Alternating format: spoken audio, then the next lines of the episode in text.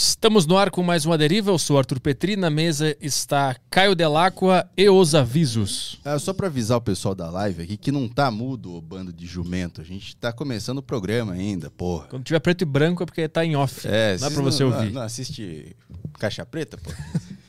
Quando tá em off não é pra você ouvir, porque em off a gente fala o que realmente importa e quando a gente entra no ar a gente se poda porque nós temos medo dos canais de corte. Sim, vocês perderam a melhor parte do podcast agora, Exatamente. que foi com o microfone desligado. Essa é uma, é uma resistência anti-canais de corte. A gente faz um podcast em mudo pra gente não poder usar nada. É, é uma boa, é uma boa. Assim não tem ninguém chorando pra tirar strike depois. Boa. Mas beleza, os avisos, galera.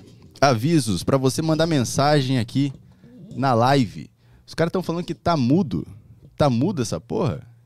Como é que tá mudo sendo que o som tá saindo aqui? Eu vou continuar falando aqui os avisos enquanto eu confiro se tá mudo de verdade. Vou ver aqui. Mas eu duvido muito que esteja mudo. É, Avisos, galera. Se você quer mandar sua mensagem, Saco Cheio TV, se assina lá, Saco Cheio TV. Não acredito que tá mudo essa porra. Não é possível que esteja mudo isso aqui. Eu, eu não vou conseguir focar em falar isso aqui enquanto eu não abrir o YouTube aqui. Mas é uma propaganda do Kawaii aqui me enchendo o saco, cara. Ah, não tá mudo. Filha da puta, eu caí nessa. Você assina lá, Saco Cheio TV. Caí nessa Não acredito, porra. tá muda essa porra. Vai, toca Caí nessa porra, filho da puta. É, Saco Cheio TV, você assina lá, tem o grupo do Telegram que você pode mandar as perguntas lá pra galera, pra gente aqui no programa, aqui, na verdade. É, você pode mandar pelo flowpodcast.com.br. Aí você manda flowpodcast.com.br e compra a- as Flowcoins e pode mandar suas perguntas. Você pode mandar pergunta e pode mandar propaganda. A propaganda, na verdade, a gente vai humilhar a sua marca quando tá. é, quando você acessar o site, vai estar lá, humilhe sua marca aqui. Aí você clica lá e nós humilhamos sua marca. Ah, isso também vale para o Yutoba, 20 conto para mandar mensagem e 250 pila para você mandar a sua propagandas. Ah, também estamos ao vivo no site Roxo. E é isso aí, né? E o pessoal que tá no grupo lá do, da Deriva no Telegram, mandem perguntas em áudio hoje. Tá liberado mandar em áudio que a gente tá com retorno de novo. É, estamos com retorno de áudio, isso. Mais uma prova de que não tá sem áudio, seus arrombados da live. Então vamos lá, vamos trabalhar que o convidado do A Deriva de hoje finalmente conseguiu vir pra cá. É o grande Bruno Jordão. E aí, Bruno? E aí, beleza? Conta a história, porque o nosso podcast estava marcado pra. Quando que era? Segunda-feira. Segunda-feira. E- Segunda-feira. E aí tu acordou. Que horas tu acordou segunda-feira? Acordei 6 horas da manhã, igual um filho da puta. Cansado pra caralho, porque eu tinha treinado no dia anterior, foi domingão, que eu tinha viajado. Tinha acabado de chegar de Olha só a merda que você fez comigo. Eu fui tirar férias, aí falei, pô, vou tirar férias, vou pra Anga, ficar de boa com a família. Aí cheguei, domingão, falei, porra, cheio de culpa, né? Tô um tempo passo na. Porra, sem fazer porra nenhuma, vou dar um treinão, não, tal, pã.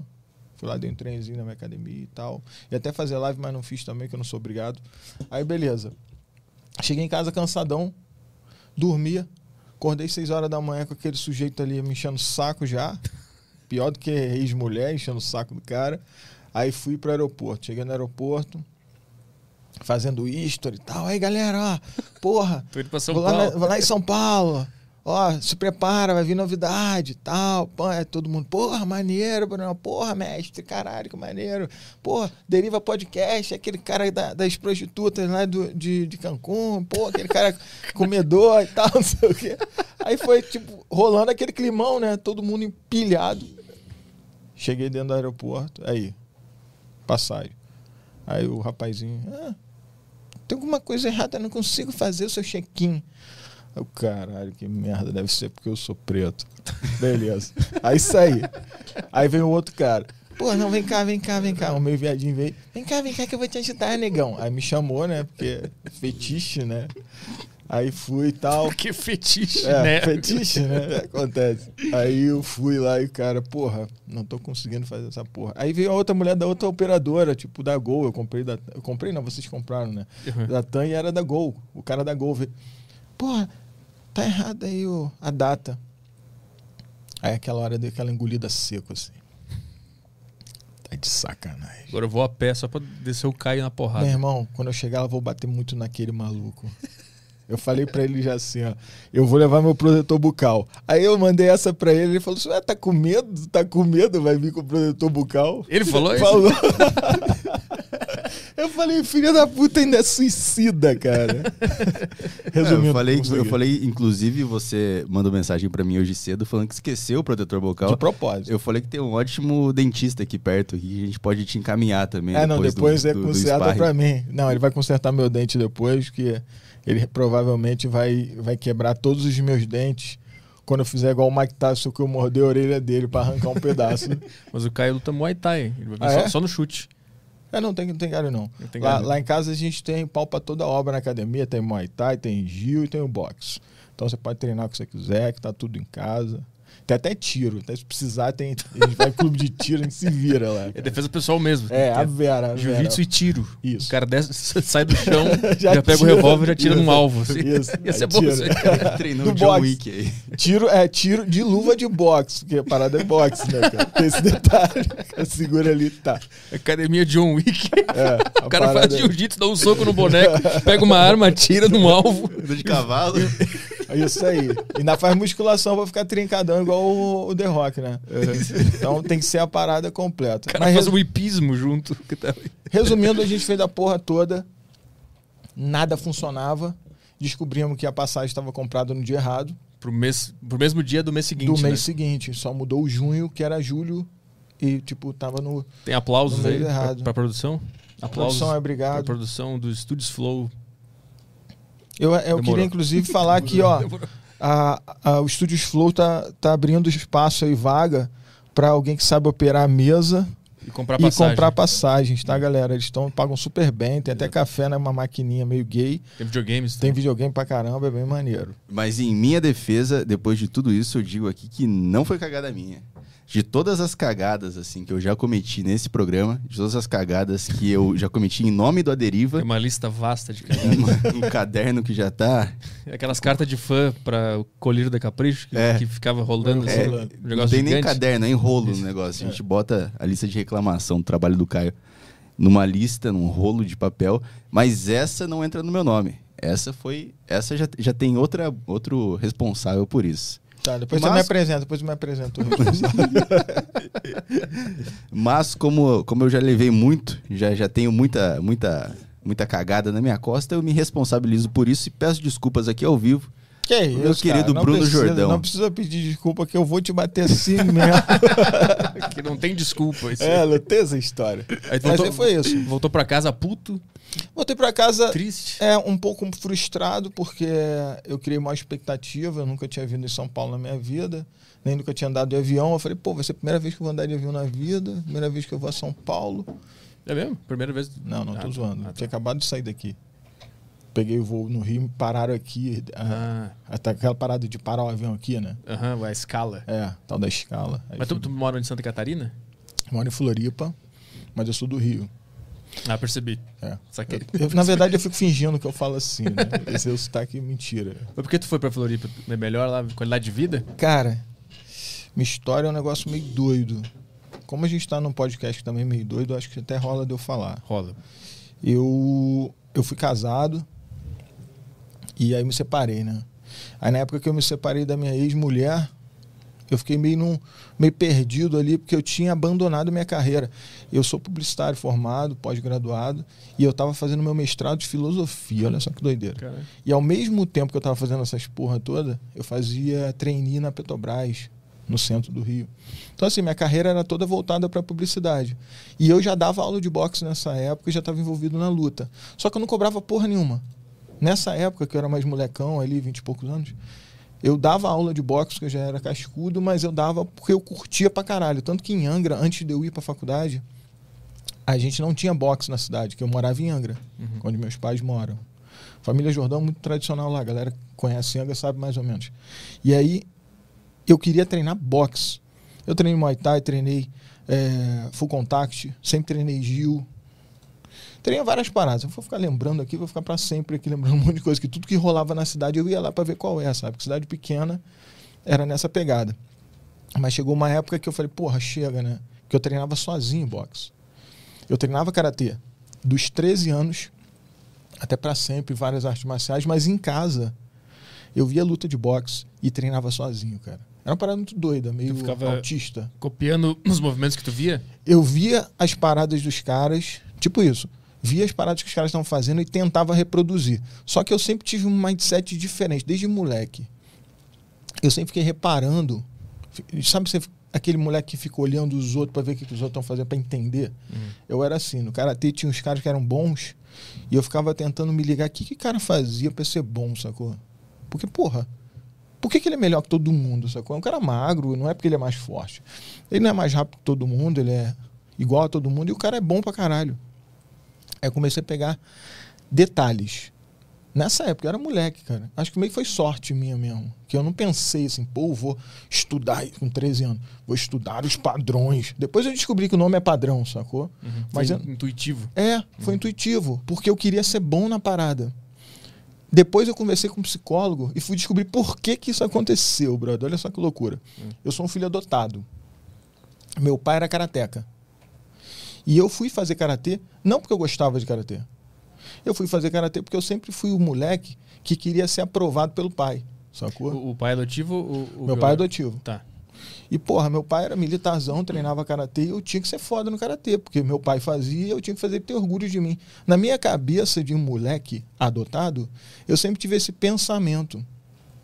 Isso foi a chave para eu querer ser bom nas coisas que eu fazia, relacionadas a algo que eu achava que o meu pai ia ter orgulho de mim, sacou? Eu fui o único uma faculdade, minha faculdade era faculdade particular, Universidade da Cidade, Ipanema. Só tinha prostituta, maconheiro, desculpa aí, galera. e a galera que não queria saber porra nenhuma. Era comunicação, design, dança.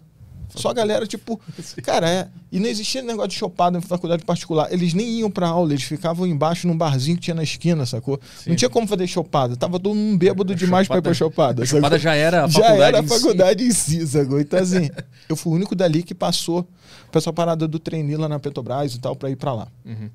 Que a galera não tinha cabeça pra isso. Eu fui o único cara na faculdade que tinha bolsa integral. Não existia bolsa integral.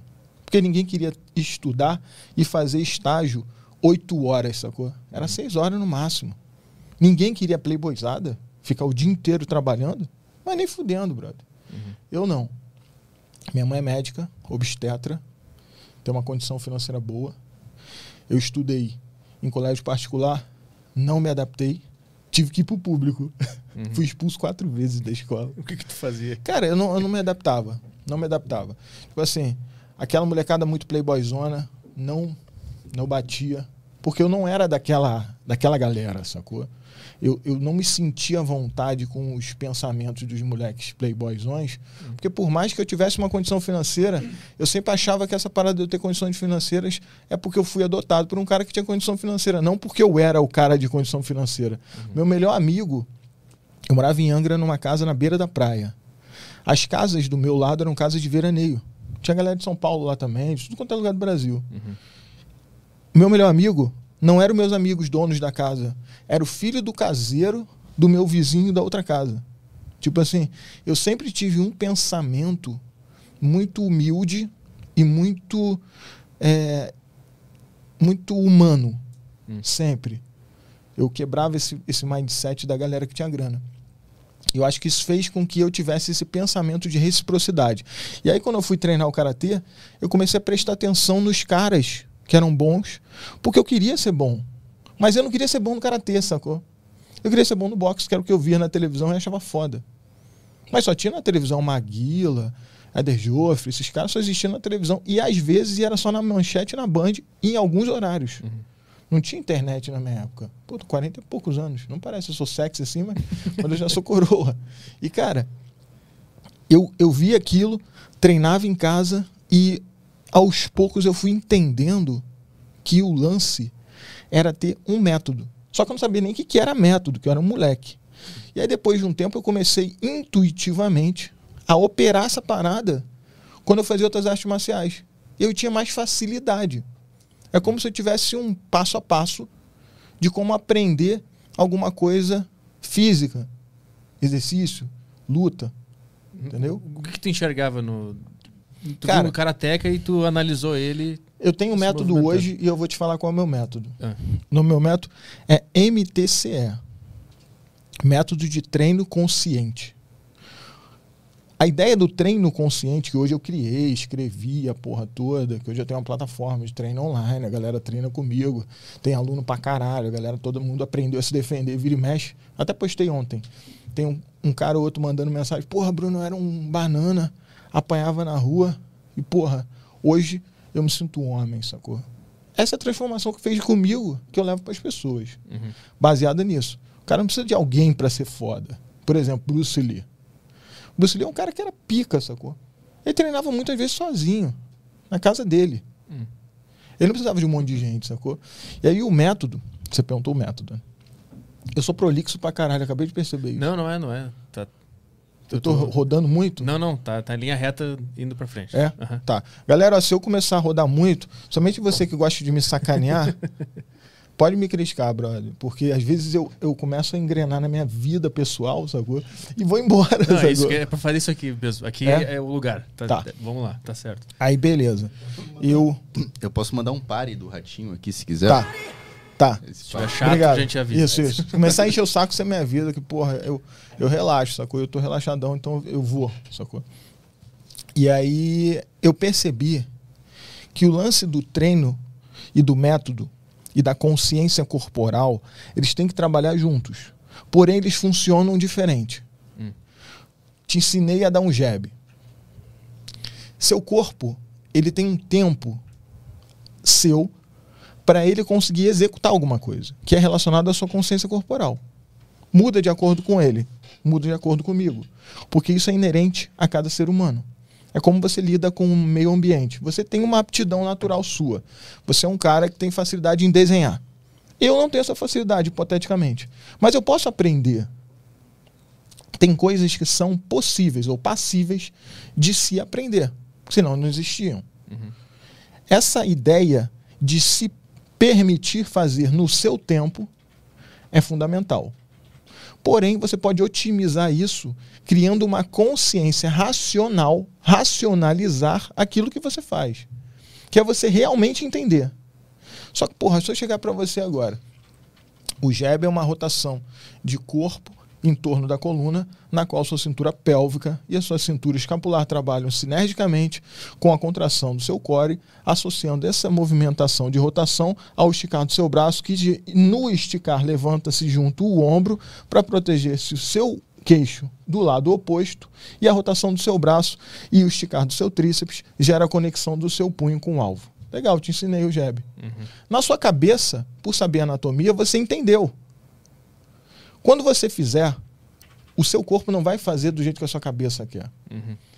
Essa despreocupação com o erro mudou o mindset e criou uma- um método baseado na importância da consciência, primeiramente, e do treino consciente, que é o treino estratégico.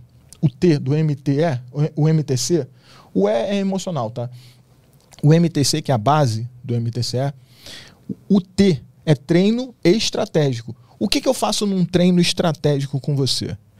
Eu separo as equações. Lembra nas aulas de matemática, aquelas aulas chatas pra caralho? Não sei se você gosta de matemática, mas foda-se, eu odeio. Também. Reprovei mil vezes. Mil vezes. E aí, beleza. Mas eu entendi.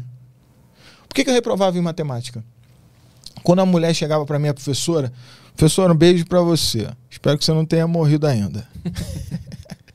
ó, ela falava no quadro, ó, a, a parada é a seguinte, você vai ter que usar essa fórmula aqui pra você descobrir o raio da circunferência do caralho a 4. Eu olhava a parada. Opa, beleza, entendi. Raio da parada. Aí eu ia lá e contava cinco palmos. Pô, deu três palmos. Professora, deu três palmos. Aí, porra, não funcionou, a resposta não funcionou. Não deu, não deu certo, sacou? Beleza, mas eu tô tentando, né? Tô tentando criar um método. E não reproduzir um método. Eu sempre fui desses. Hum. Porra, quanto é que mede meu palmo? O meu palmo pesa, mede, mede 30 centímetros. Três palmos, 90 centímetros. Professora, a circunferência tem 90 centímetros de diâmetro. Como é que você descobriu isso, garoto? Às vezes dava certo também. Uhum. Mas eu não usei a teoria pronta. O que eu acredito que tenha sido o diferencial para eu criar o meu método foi que eu sempre fui questionador pra caralho. Por isso que eu fui estudar filosofia. Ninguém queria estudar essa porra. Eu gostei por causa disso. Que é você questionar. E aí conseguir entender que o que fazia aqueles caras que eram fodas fazerem com que eles se tornassem fodas, porque ninguém nasce foda em nada, é que esses caras eles tinham um jeito de treinar específico, isso é um padrão, onde eles treinavam separadamente cada coisa relacionada a cada movimento e a cada técnica. Por exemplo, que é o que eu faço hoje em dia. O meu método é baseado a parte do treino estratégico nisso. Eu vou te ensinar o movimento do seu pé. Aí foda-se se você está errando o resto. Aí beleza, seu pé tá certinho. Aí vou para cintura pélvica, quadril. Aí vou consertar ali, pô, beleza, está funcionando quadril e pé junto. Da cintura para baixo você está trabalhando certo. Mas antes de eu começar a operar você, eu te ensino na sua mente. Você tem que ter consciência do que você vai fazer. E você vai começar a errar. E eu vou começando a consertar você de baixo para cima. Por que de baixo para cima? Porque o nosso cérebro é aqui. O lugar mais difícil para a gente ter destreza é no nosso pé. Eu não vou começar consertando seu braço, sacou? Hum. Porque o braço você consegue, porra, fazer um quadro com seu braço. Com seu pé eu acho difícil. Uhum. Então eu vou nessa, nesse raciocínio. E eu reparei que no boxe, por exemplo, que é onde eu sou mais especialista, o que as pessoas mais reclamam, footwork. O que é footwork? É movimentação de perna. Por quê? Porque todo mundo tem dificuldade de fazer aquilo que está longe do cérebro, sacou? É uma reclamação dos alunos, que é muito difícil recorrente, de, de conseguir. Recorrente. Uhum. Até profissional tem, cara. Isso é recorrente. Por quê? Porque é igual dança, sacou? Muita gente não sabe dançar. Por quê? Tem que usar a perna. Uhum. A gente não usa a perna pra porra nenhuma. A gente passa 90% do nosso dia sentado, ou num carro, ou em casa, no sofá, ou trabalhando, ou caralho a quatro, mas sentado. Uhum ou deitado, caminha muito pouco, e quando caminha, é da mesma forma. Você não vê ninguém caminhando de costas. Se você reparar, tem alguns treinos de boxe que atletas profissionais fazem, que eles correm de costas. É bom para os glúteos, né? Legal, mulherada faz também. Mas no nosso caso não é para isso. É para mudar a coordenação motora do uso das pernas. Uhum. Por isso que a gente faz aqueles treinos de footwork maluco que fica usando pulinho na escadinha, aquelas merdas. Uhum. Aquilo é para você criar coordenação motora nas pernas para você ser hábil e ter agilidade e ter destreza nesses membros, que são as pernas, que precisam disso para você ter o tal do footwork que todo mundo busca. Uhum. Se você parar para pensar, o que, que eles estão fazendo? Separando. Eu faço muito no meu, no meu canal no YouTube, eu passo várias vezes treino na areia. Instabilidade, para o cara ter dificuldade de equilíbrio. Treino na água, resistência, para mudar a resistência da movimentação do cara. É como se eu pegasse a equação perna, que tem um bilhão de variáveis, e eu colocasse separadamente só é, a parte de somar aqui e aí treino só isso. Aí fico foda na parte de somar. Só a parte de dividir aqui, treino só isso. Fica só foda nessa parte. Só a parte de equação de sei lá do que, nem sei quais são as outras coisas, sei lá, multiplicar. Uhum. Aí, entendeu? Separa a parada toda. Mas eu sei que o uso da perna é uma equação complexa, gigante, que tem todas essas subdivisões. Uhum. Mas se eu boto o cara para treinar tudo, vai acontecer o que acontece no mundo de hoje em dia, que é o método errado. Eu falo, Ó, galera que está ouvindo esse podcast, o método que é operado hoje para a luta e para quase tudo que eu vejo é o método de repetição. O que, que é? Execução, repetição. O ensino, repetição. É você ver alguém fazendo o movimento completo e você tentar reproduzir o movimento completo. Aí sabe o que acontece? O cara se frustra porque às vezes o pé dele não está funcionando direito e aí o ombro dele não está legal. Por quê? Porque o pé gerou um problema de base que o ângulo do ombro dele, na conexão com o saco de pancada, vai doer, vai incomodar por causa do movimento em si e da composição corporal do uhum. cara. Uhum. Se o cara tentar aplicar a equação inteira de uma vez só, é, é, é prejudicial, porque ele, ele, pode ter acertado vários pontos da equação. Exatamente. Saquei. E aí, às vezes, o cara vem e liga para mim, manda um direct, porra, Bruno, tô com dor no ombro. Eu já até sei o que, que é, sacou? O cara que tá batendo saco de pancada. Tô batendo saco de pancada, tô com dor no ombro. Mas eu sei o que, que é. Hum. É porque às vezes a base do cara tá uma merda e o cara tá muito perto do saco de pancada. E quando ele recebe o impacto, ele vai lá e sente no ombro, porque quando ele recebe o impacto antes de estar na distância correta, a potência volta no ombro dele, jogando o ombro dele para trás. E aí força a articulação do ombro, porque o cara tá batendo pesado e continua a rotação. Hum às vezes uma localização espacial que é relacionada à movimentação e consciência espacial que o footwork te oferece, vai fazer que você tenha uma lesão no ombro ou uma no cotovelo, que é quando você estica o braço demais e aí força o cotovelo porque está muito longe. Uhum. Detalhes que fazem diferença no final quando o cara treina num método comum, que é o método de repetição. Tu chegou a, a- a frequentar academias normais que ensinam dessa forma e tu lá dentro começou a perceber, puta, isso aí tá, tá errado. E, e desenvolveu teu método a partir disso. Exa- exatamente isso. Eu passei minha vida inteira treinando com uma porrada de gente. Agradeço a todos os meus treinadores, amo todos eles que me ensinaram quase tudo que eu sei hoje. Eu sei porque eles me ensinaram. E sou grato. Conhecimento que vai ficar pro resto da minha vida. Mas a entrega, eu mudei. Não é o conhecimento que é o problema. O problema não é eu chegar para você agora e falar assim, ó, o Jeb é isso, isso, isso, isso, isso, isso, isso, e mostrar. E você vê eu fazendo e até conseguir fazer. Porque às vezes acontece do cara conseguir fazer. Por quê? Muitas vezes o cara nasceu com uma aptidão. O boxe é um esporte difícil pra caralho. Tô falando do boxe especificamente, que é o que eu mais gosto, tá? O boxe é um esporte difícil pra caralho. Eu amo. Por isso. Porque é difícil pra caralho. Porque você tem que ser bom em cada detalhe. Porque um detalhe faz toda a diferença. E às vezes você tá treinando com seu amigo ali. Aí vocês estão lutando lá e tal. E você tá vendo que tá entrando o jab dele e você não sabe por quê. Porque sua guarda tá certa. Você acredita que tá certa. Por quê? Porque quando você aprendeu sua guarda, lá nas primeiras aulas, você aprendeu pelo método de repetição e execução. Você viu e repetiu. Pronto. É como se eu te, te desse um carro e falasse: toma, tá vendo? Esse é o carro. Só anda. Liga É. e anda. Liga e anda, beleza? Se estragar, você conserta. Tá aí. É o carro, tá funcionando. Uhum. É mais ou menos isso.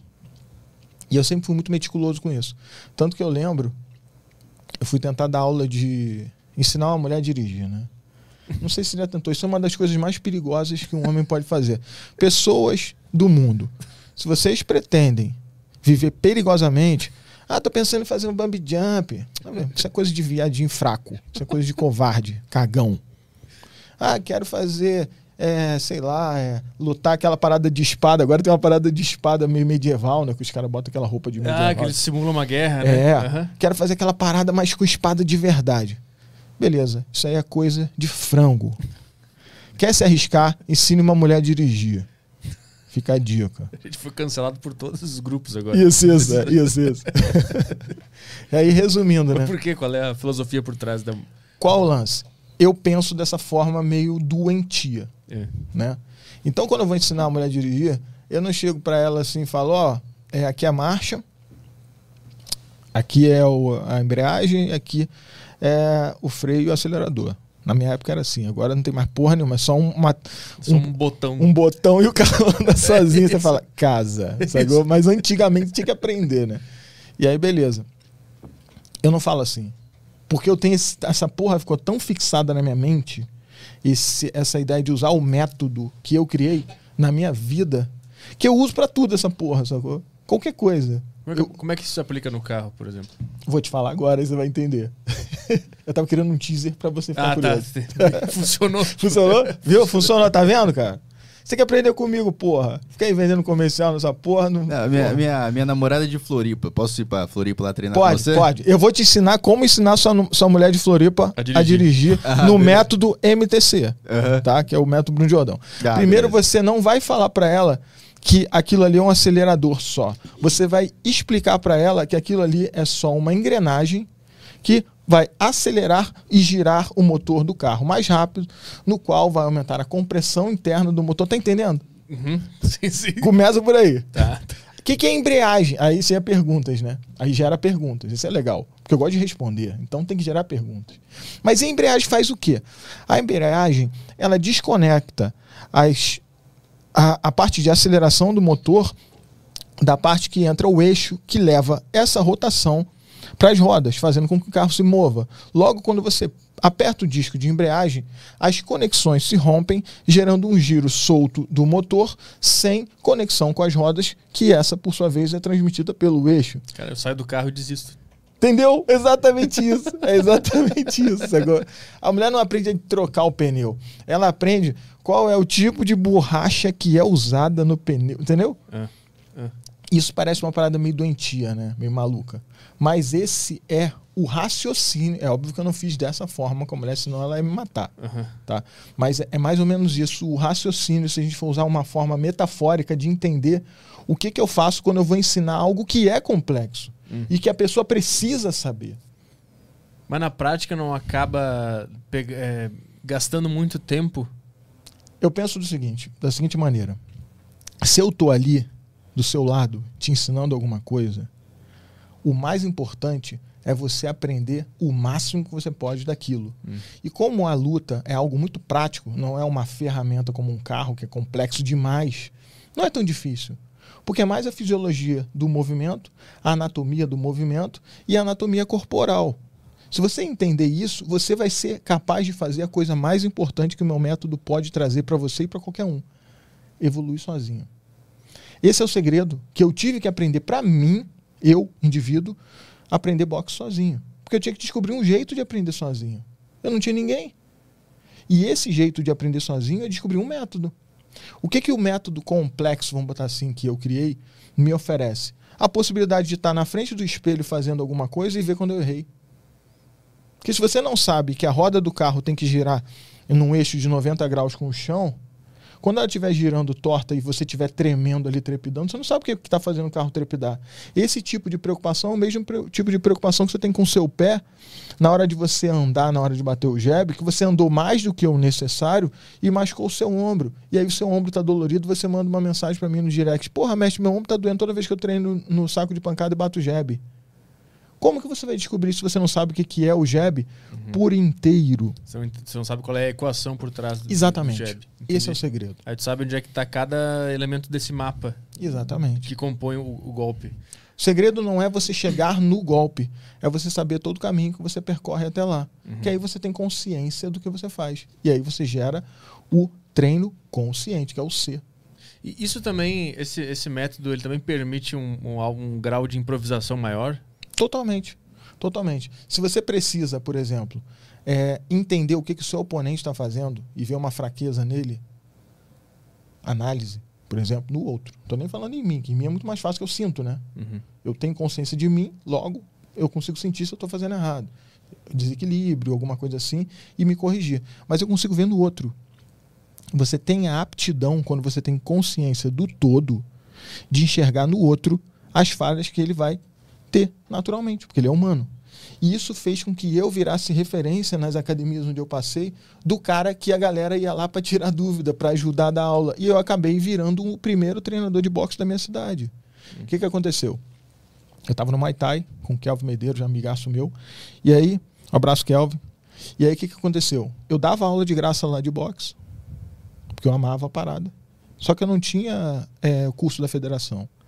Aí eu fui no Rio, no centro, e fiz o curso com um cara chamado Maurício, que era da Federação Brasileira de Boxe, das antigaças. O cara, na época que ele fez o curso para mim, ele já tinha 60 anos, sei lá, sabe, coroão. Tipo, seu Miyagi do boxe. Era o cara, sabe? O cara tinha, sei lá, 200 mil anos, treinado um milhão de pessoas. E aí eu fui lá fazer o curso com ele, voltei para a cidade como treinador já, federado, e comecei a ministrar aulas. Mas em todo lugar que eu ia era assim. Por exemplo, aprendi uma, aprendi uma passagem de Gil ali, faixa azul ainda. Aprendi ali uma parada ali e tal, uma raspagem. Eu aprendi com esse pensamento. Então eu ia para casa e treinava sozinho com travesseiro, sacou?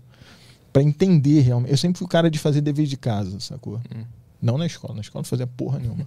Mas fazer dever de casa naquilo que eu acreditava que eu queria aprender de verdade. E eu entendia uma coisinha ou outra. Eu, pô, se eu botar o joelho desse ângulo aqui, eu acho que vai ficar mais fácil. Botar a perna quadril mais para cá, eu acho que ficou mais fácil de gerar e tal. Ia pegando as manhas Uhum. para aprimorar e entender realmente o que eu estava fazendo. É o lance da consciência. E aí depois eu ia treinar com os caras e eu ajudava os caras, eu os corrigia, porque eu via o que estava errado. Entendeu? Por causa do método. Não era porque eu era melhor. É porque eu conseguia enxergar. Eu acho que o segredo do meu canal hoje, por exemplo, ser o maior canal de boxe da galáxia, é porque eu sempre me preocupei em entregar para os caras, em qualquer lugar, qualquer cara, o que eu gostaria de receber quando eu estava um fudido na casa do meu pai e da minha mãe, treinando sozinho. Uhum. Eu sempre me preocupei com isso, cara. Sempre. Aí criei minha plataforma, Fight Home, que é uma plataforma de treino online. Por quê? Porque não dava para eu ter o feedback. Eu não sabia o que estava acontecendo. Eu dava as paradas para os caras, ó, o box é isso aqui. E não sabia se estava dando certo, sacou? Eu sempre tive uma curiosidade fodida de saber se as pessoas realmente estavam aprendendo aquilo que eu, que eu entregava gratuitamente. No YouTube, isso aí. Os vídeos YouTube, do YouTube. No YouTube. Aí eu falei, vou criar uma plataforma online, em vez de ficar dando aula na minha academia, eu vou dar aula online também para eu poder ter interatividade com essa galera. Aí, meu irmão, minha vida mudou. Porque agora eu tô vendo que eu tô conseguindo dar aula para as pessoas em qualquer lugar, cara. E tá sendo maneiraço, tá sendo uma transformação para mim. A aula online de, de uma luta, ela, ela tem a mesma qualidade de eu estar numa academia com um cara junto? Ou ela tem, perde um pouco em qualidade? Cara, sinceramente, É. sinceramente, é completamente diferente. Hum. Porém, qual é o objetivo? Se você quer, um, você quer ser um lutador profissional, quer subir no ringue e praticar, praticar lutas mesmo, eu vou te aconselhar. Faça ambos. Porque eu, na época que eu treinava sozinho em casa, eu tinha o comitê, na, comitê é luta, tá? No karatê. E eu saía na porrada. Mas muita coisa que eu aprendia do boxe, eu usava no karatê. Do boxe, eu usava no Muay Thai pra caralho. Uhum. O boxe que tu aprendeu só por observação. Que eu aprendi sem ninguém me ensinar porra nenhuma. Uhum. Hoje eu tenho o maior canal de boxe da galáxia por causa disso. Porque eu, em algum momento, eu cheguei pra treinar com os caras que já eram treinadores e eles abriram as portas pra mim porque falaram: pô, você já sabe isso, pô, que legal, você faz isso direitinho, pô, você faz isso aqui melhor do que o outro. Uhum. Porque quando que, vou te falar um exemplo, Isidoro Nicolas, o cubano lá, da Delfim, ele na época que eu conheci ele, ele estava dando aula para o José Aldo, na época que o José Aldo estava no auge, assim. Quando que esse Eu fiz um curso com ele, sacou? Eu e um, um mil pessoas fizeram. Quando que um cara desse vai te levar a tiracolo para todas as academias que ele dá aula, para ser seu assistente, ajudar ali, treinar com todo mundo, inclusive com esses caras, tipo Pezão, Topeira, o Aldo e uma porrada de cara profissional que, que tem uma relevância internacional. Quando? Se você não tiver alguma coisa para oferecer. Uhum. Esses caras que abriram essas portas para mim, abriram porque um dia eu era um merda treinando lá na minha casa sozinho e eu me dediquei ao máximo. Então eu acredito sim que o treino, não online, o treino em si, o treino não depende de ninguém além de você. Uhum. Você pode ser um cara foda do que você quiser, se você escolher esse caminho e você realmente fizer. Eu- tava vendo os teus vídeos, tem um vídeo que me chamou a atenção lá que era como perder o medo de apanhar, né? De tomar um, um soco, não era apanhar, tomar um soco, né? E isso, e isso é muito importante, tu levar um soco de vez em quando para tu entender o processo que rola no teu corpo quando tu leva um golpe. E no, no, no treino online ou à distância, isso não tem, né? Isso se perde. Não, não, não. Mas aí você tem outros métodos. Hum. Tá?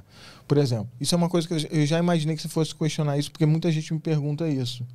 Como é que você treina o lado emocional? Aí entra o outro lado. Você lembra que você que eu falei que eu trabalhei com filosofia? Eu sempre trabalhei com filosofia porque eu sempre quis entender bem as coisas. Depois disso, acabei virando palestrante de controle emocional. E eu comecei a ministrar cursos onde eu trabalho na mente das pessoas o controle do medo e o controle da raiva, que são os dois vetores mais determinantes dentro do mundo da luta. O lutador raramente fica ansioso, ah, depressivo, não, não, não tem essas verdades, essas porra. Desculpa a galera que tem, tá? Provavelmente a gente vai ser hateado nesse vídeo, mas tudo bem. Vocês sabem que essa é a minha linguagem mesmo, foda-se. Medo e raiva são os vetores mais agravantes dentro do ambiente de luta. E todo mundo associa esses vetores a necessariamente a troca na luta. A troca que eu quero dizer é a interação física. Troca é bater e ser batido, no caso, né? Que é o que você questionou. Não é aí o ponto mais importante, mais crucial desse processo. Exemplo disso, os guerreiros Shaolins. Os caras eram ícones de arte marcial. Eles não lutavam machucando um ao outro. Eles treinavam juntos, mas ninguém se machucava. Não, não há necessidade da dor propriamente dito. Hum. Obviamente, se você tiver a oportunidade, é válida. É válida, mas ela não é, vamos botar assim, impreterível. Exemplo disso, lá em Floripa mesmo. Teve um atleta, que eu esqueci o nome dele, que treinou com, o Marquinho, que ele lutou, ganhou, foi campeão brasileiro, sem, não, sem ter feito sparring em toda a sua preparação. Sparring é quando os caras saem na porrada. Então, o sair na porrada, ser apto a sair na porrada, ou se sentir seguro para isso, é uma questão de controle de emoção. Hum. Não necessariamente do ato em si. Você não precisa atirar em alguém para você saber que você pode atirar em alguém e que você é capaz de atirar em alguém. E co- como é que eu preparo mi- minha mente, emocionalmente falando, pra. Parece que, a gente, parece que tu burla a necessidade de levar um soco pra criar a casca que esse soco te traz, Isso, né? isso aí. Tu não precisa levar o soco necessariamente, mas como é que tu faz pra chegar nesse nível? Então, eu tenho dentro da plataforma tem um curso chamado Mentalidade de Lutador. Eu fiz uma live, depois você vai assistir essa live, eu vou te mandar, com o Steven Pressfield. Steven Pressfield é um cara que ele é um ex-mariner americano e que ele ele era his- histori- eh, historiador, trabalhava no Discovery Channel e ele estuda muito a história dos espartanos. Dentro dessas histórias desses povos antigos, povos antigos, povos antigos, ficou feio pra caralho. Edita aí, filho. Tira o povos antigos. Obrigado. Porque eu li, eu li o livro desse cara que ele fala Leu. sobre os. ah, é, como é que era o espírito do guerreiro? Espíritos do Guerreiro Isso, e Portões de Fogo. exatamente. São os dois mais picas assim dele. Uhum. Mas ele tem outros muito bons também. Ele é o escritor da arte da guerra. Arte da guerra, a guerra da arte. A guerra, Guerra da da arte. Arte. A Guerra da Arte. Isso, isso. Que eu a sempre- eu sempre resistência, a resistência. a Exatamente. resistência. Eu sempre falo desse livro aqui, sempre falo desse livro aqui. Steven Pressfield. Isso, Pressfield. Steven Press. É. Vale muito a pena. Eu, até hoje, tenho uma relação com ele que, depois da live, eu falo com ele no WhatsApp, falo com Caralho. ele. Cara, é um cara que eu era fã dele, mas ele é tão acessível que hoje eu tenho ele como um conselheiro. Que foda. É um, um cara assim que eu uso pra minha vida como um conselheiro. Outro cara também que eu uso pra minha vida como conselheiro, que eu também era fã, Ernesto Rust. Não sei se você conhece. Ele Não. é do K1. Foi campeão de Muay Thai no K1 N anos atrás, não sei quantos anos atrás, que agora o K1 já deve ter uns 50 anos. É um cara que a gente já fez live junto, a gente ia fazer um produto digital junto, inclusive, mas ficou muito difícil por conta da distância e tal. Mas é um cara que eu, eu tiro dúvida com esses caras. E são caras que antigamente eu via como, porra, o cara é o super-homem, sacou? Aham. Caralho, que foda. É, é bem legal, essa coisa do YouTube, da internet, ela, ela gera acessibilidade. E qual foi o insight do, do- que tu teve com, na live com o Steven? Então, na live com o Steven, a gente estava falando necessariamente da mentalidade de guerreiro. Aham. e que ela pode ser forjada a partir do autoconhecimento, que é ou a meditação ou o autoconhecimento propriamente dito. Quando eu digo meditação, galera, eu não sei ficar parado naquela posição de lótus, sacou? É, meditando. Isso aí não é meditação, meu irmão. Meditação é diálogo interno. Diálogo interno é você pensar alguma coisa e você se questionar. Se, porra, tô pensando aqui, vou dar uma porrada naquele maluco que me deixou esperando. Aí você vai lá e fala assim: bom, vamos questionar. O cara é gente boa, me ofereceu um café. Ah, porra, me ofereceu um café Café estranho pra caralho, vendendo uma porra de iogurte, não fode. O cara tá querendo me sacar. Não, peraí. Isso que eu tô fazendo de brincadeira metafórica é você questionando os seus próprios valores, Seus pensamentos, né? seus pensamentos. Antes de existir essa porra desse monte de coach de até cagar, já existiam os mestres de artes marciais que ensinavam isso pros seus discípulos. Orientais, antiquérrimos. E o processo é muito parecido, porém sem indicações e sem regrinhas. Pré-determinadas. É assim, filho, olha só. Você precisa entender que o medo ele é seu amigo. Por exemplo, tipo o seu Miyagi de novo. Né? O medo é seu amigo. O medo te ajuda a ficar alerta. Mas você não pode ser refém dele. Porque a partir do momento que o medo se torna o seu líder, você já não é líder de si mesmo. Você é só um fantoche. Beleza, um conselho legal, né? Ficou uma palavra meio, uma frase meio é, antiga, meio de samurai e tal. Uhum. Beleza. Aí o cara começa a entender aquilo e vai ver exemplos. Que o mestre opera isso na vida dele. Tipo, porra, coisas simples, como não ter raiva dos outros, perdoar. Você perdoar alguém é um ato de coragem.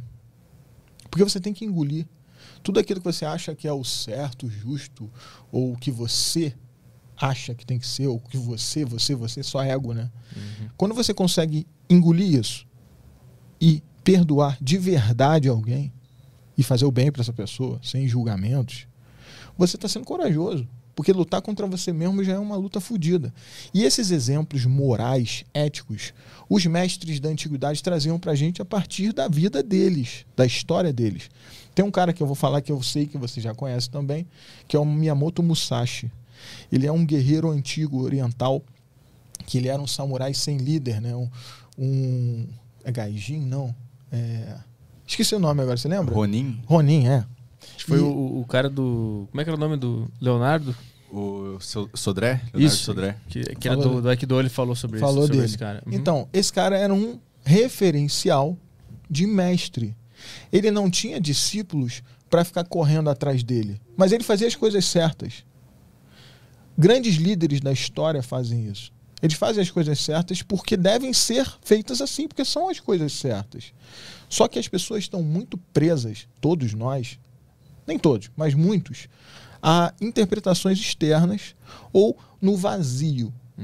E o vazio faz com que outras pessoas coloquem em você pensamentos ou verdades. Essa história dos coaches de crenças, sabe? Quando você tem um pouquinho de visão do todo, da sua própria existência, falando de uma forma mais transcendental, é, você consegue entender que muitas vezes aquilo que você acredita que é importante não é tão importante assim. Por exemplo, de uma forma bem prática. Estou no trânsito, em Florianópolis, o cara vai lá e me fecha. Qual a minha reação? Minha reação esperável é ficar puto porque ele me fechou e eu estava com pressa. Eu preciso ter a reação esperável? Não, eu posso escolher, não posso? Ninguém está aqui dentro da minha cabeça tomando as decisões por mim. Sou eu que tomo essas decisões. Então, antes de eu ficar puto com o cara, eu vou ficar puto comigo mesmo. Por ter ficado puto. Por ter ficado puto sem nem ter pensado no que está acontecendo. E não saber mesmo. É a ilusão de controle que a gente chama isso. É, eu tô meio que dando aula de controle Não, emocional. maravilhoso. sacou? Manda pra caralho. Maravilhoso. Pô, Tá tranquilo? Muito bom. É porque eu dou aula dessa porra, eu, eu palestro sobre isso e eu tenho um curso sobre isso. Eu tô falando do Mentalidade Guerreiro, que é um curso que eu tenho. Pra poder fazer você não virar um cagão na hora de sair na porrada. Entendeu? Mudar a sua cabeça. Aí, beleza. O cara tá lá. Aí o cara pega e. Filho da puta! Posso falar filho da puta? Claro. Uhum. Aqui pode tudo. Pode filosofia, pode palavrão. pode- Beleza. O cara chega, ô filho da puta! Qual a minha reação? Eu posso falar assim, como que esse cara tá falando com Bruno Jordão xingando a minha mãe, que é uma santa, É que que tem, tá lá trabalhando. tem ouvido escuro, né? Ele não viu. É. O que, que tinha dentro do Não, cara. não viu, não viu. Aí, beleza. Xingando minha mãe, que é uma santa. Minha mãe trabalhou até semana passada. Teve câncer. Minha mãe sofreu pra caralho. Eu sei que ela não é puta, porra. Como que esse cara tem coragem de falar isso pra mim? Eu indo buscar minha filha na escola, atrasada. Minha filha sozinha me esperando. Isso que eu tô fazendo aqui agora é um laboratório. Isso tudo que eu disse e convenci todo mundo de eu sair do carro e mandar o cara tomar no cu, pelo menos. Todo mundo tá convencido aí. Quem não tá convencido ainda que eu deveria é, ir lá e mandar o cara tomar no cu, então dar um- uma cuspida na cara dele, ou então dar uma surra nele, diante do que eu falei aqui. Todo mundo tá convencido, né? Pois é, tá todo mundo errado. Tá todo mundo errado. Sabe por quê? Isso é o argumento que o meu ego tá falando pra mim mesmo, pra eu agir de uma forma animalesca, sem racionalizar porra nenhuma e ser um fraco. Porque fazer o mal é muito fácil, cara. É muito fácil. Agora, escolher fazer o certo, pouca gente é homem o suficiente no sentido do humano, não sexualidade, porque pode ser uma mulher o suficiente, para fazer o que tem que ser feito, da forma que tem que ser feito e quando tem que ser feito.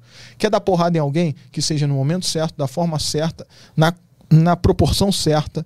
E isso é difícil pra caralho de fazer. Ah. Mas qual é a- o horário certo de deixar o teu ego falar? Qual é o momento certo onde tu tem que descer e dar uma porrada no cara? Existe um momento certo? Existe, sempre existe. Por exemplo, se você está numa situação onde o cara tenta agredir Uhum. a sua família, você tem que proteger, proteger alguém que, tá, que, é, que é um incapaz. Sempre na defesa, né? Normalmente sim. Só que o, a proporção do momento defesa para o momento ataque, isso a gente pode conversar até com o Wesley também, que a gente até conversou sobre isso numa live. Não foi nem numa live, foi, é, foi uma live que a gente fez no Instagram dele. Mas a gente estava trocando ideia. Sobre o momento. Quando que deixa de ser defesa e começa a virar ataque? É, que isso é muito, isso é uma linha muito tênue. Porque muitas vezes eu posso atacar alguém por defesa pessoal, sacou? Uhum. Se eu ver que o cara é um ataque eminente, oferecendo perigo, seja lá para quem for que é incapaz, entendeu? Mas se você é um ser racional, que eu sei que você é, você é capaz de usar a sua psique em primeiro lugar. Mesmo que isso gere no final uma necessidade ou uma demanda de ação física. Mas até nesse momento você tem que pensar. Por exemplo, se eu for dar uma porrada naquele cara ali que está atrás da mesa que eu estou me segurando aqui, eu tenho que me prestar atenção. Primeiro, em você, que é outra pessoa que está próxima e você pode se, é, se empolgar e querer defender ele. Não, Então, ficou, assi- ficou assistindo aqui, Beleza. sentadinho. outra coisa, todos esses fios que estão no caminho. Se a porta está aberta, está trancada ou destrancada, eu tenho que estar ligado, porque a chave da porta está reta. Então, provavelmente, a porta está aberta. Aí eu tenho que ver se a, se a porta está virada, a chave virada, provavelmente ela está trancada. Então, eu tenho menos chance dele evadir. Eu tenho que ver se os fios e os cabos e onde eu estou, se eu vou ter agilidade para levantar e ir até lá, fazer isso de uma forma hábil, antes que ele pegue alguma coisa que tem ali na mesa para tentar se defender. Tu calcula ele- tudo isso em todos os. Se você está em uma defesa pessoal estratégica, Ah. que é um método estratégico, racional, você se preocupa. Agora, se você simplesmente está enf- enfurecido, que é tomado pela raiva, a cólera, até a sua visão ela te limita. Quando você tem- entra no estado de raiva, a primeira coisa que acontece é a sua visão ficar limitada à sua visão binocular, porque a gente entra no estado de caça. A raiva é associada à caça explosão de adrenalina. Quando a gente era bicho das cavernas, do mato, sacou? E a gente precisava caçar, a gente ficava emocionado. Aquela raiva, aquela emoção, que a raiva e o medo são muito próximos, eles servem para você ter uma visão específica da caça, no caso a raiva. E a sua visão binocular ela é ativada, e aí você perde um pouco da sua visão periférica. Sua audição ela também é um pouco não é tão focada quanto a visão, você fica com mais visão do que a audição. Tudo isso gera no seu corpo mudanças fisiológicas, o seu estado de raiva, seu estado de cólera. E isso limita muitas vezes as pessoas a agir de uma forma estratégica. Por exemplo, vou te dar um exemplo básico. Isso aí vocês veem na internet. Se você entrar na internet agora, tá vendo o podcast agora, maneiraço aqui? Entra na internet agora e procura briga de rua. Por que, que eu criei um produto chamado Box de Rua, que é técnica de boxe para briga de rua? Por causa desse fato simples. Se entrar agora na internet e procurar briga de rua, 99,999 é soco na cara. E, e aquele soco de cima, cima pra baixo. né? Qualquer coisa. O soco é qualquer soco que o cara tiver ali na hora. Poucos usam perna, né? Chute e tal. Não, não se usa quase nada. E por que, que se bate só no rosto? Existe um estudo gringo, que eu não me lembro agora o nome, e também tô cagando porque eu não preciso ficar lembrando o nome de estudos, onde eles chegaram a uma conclusão científica que o rosto representa a identidade do indivíduo o qual você está operando. É o ponto nosso do corpo que tem mais transmissão de comunicação não verbal. Eu posso ver seu, sua perna cruzada ali e tal, meio gay, tal, sua postura Meio? toda, né? É. Só- é porque da cintura pra baixo só metade. Tava... Aí, Se tu beleza. olhar pra cima, tá completamente. Tá gay. completamente. Aí, beleza. Eu consigo ter uma interpretação de linguagem não verbal sua. Tem um cara chamado Ricardo Ventura, que é uma bichona, mas o cara é gente boa. Ele veio aqui. Veio, né? Um barbudo. Ele Aham. treinou jiu-jitsu antes do Grace. Ele foi um dos fundadores do jiu-jitsu no mundo. Ele treinou há se- 700 anos atrás, eu acho. um negócio assim. Zoando. Ricardo, ó, um abraço pra você e te amo, tá? E. O que, que eu tava falando mesmo? eu falei do Ricardo. Do, que, o- que a- Linguagem, linguagem, Que a linguagem. que linguagem- o rosto é onde tem mais Então, linguagem. né? linguagem não verbal. E aí, cara, o lance da linguagem não verbal, o que que rola? Mexi até no microfone aqui. É, o corpo, ele tem uma comunicação não verbal.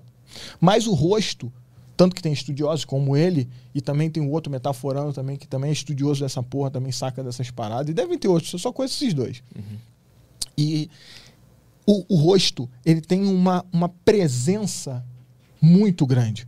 Quando você quer atingir a pessoa no âmbito de é, destruir a imagem dela, você vai intuitivamente para o ponto onde representa a identidade dela.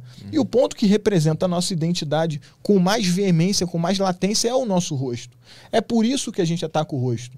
E porque tem o nosso lado do cérebro reptiliano, aquelas paradas de animal, que encaminha o nosso ataque para a cabeça por ser o centro nervoso. Então, tudo que você tem quando você está enraivecido são esses dois pontos, que é uma identidade básica, que é o rosto, você tem uma identidade, um alvo, e o nosso cérebro animal dizendo ali é onde você mata, para você caçar.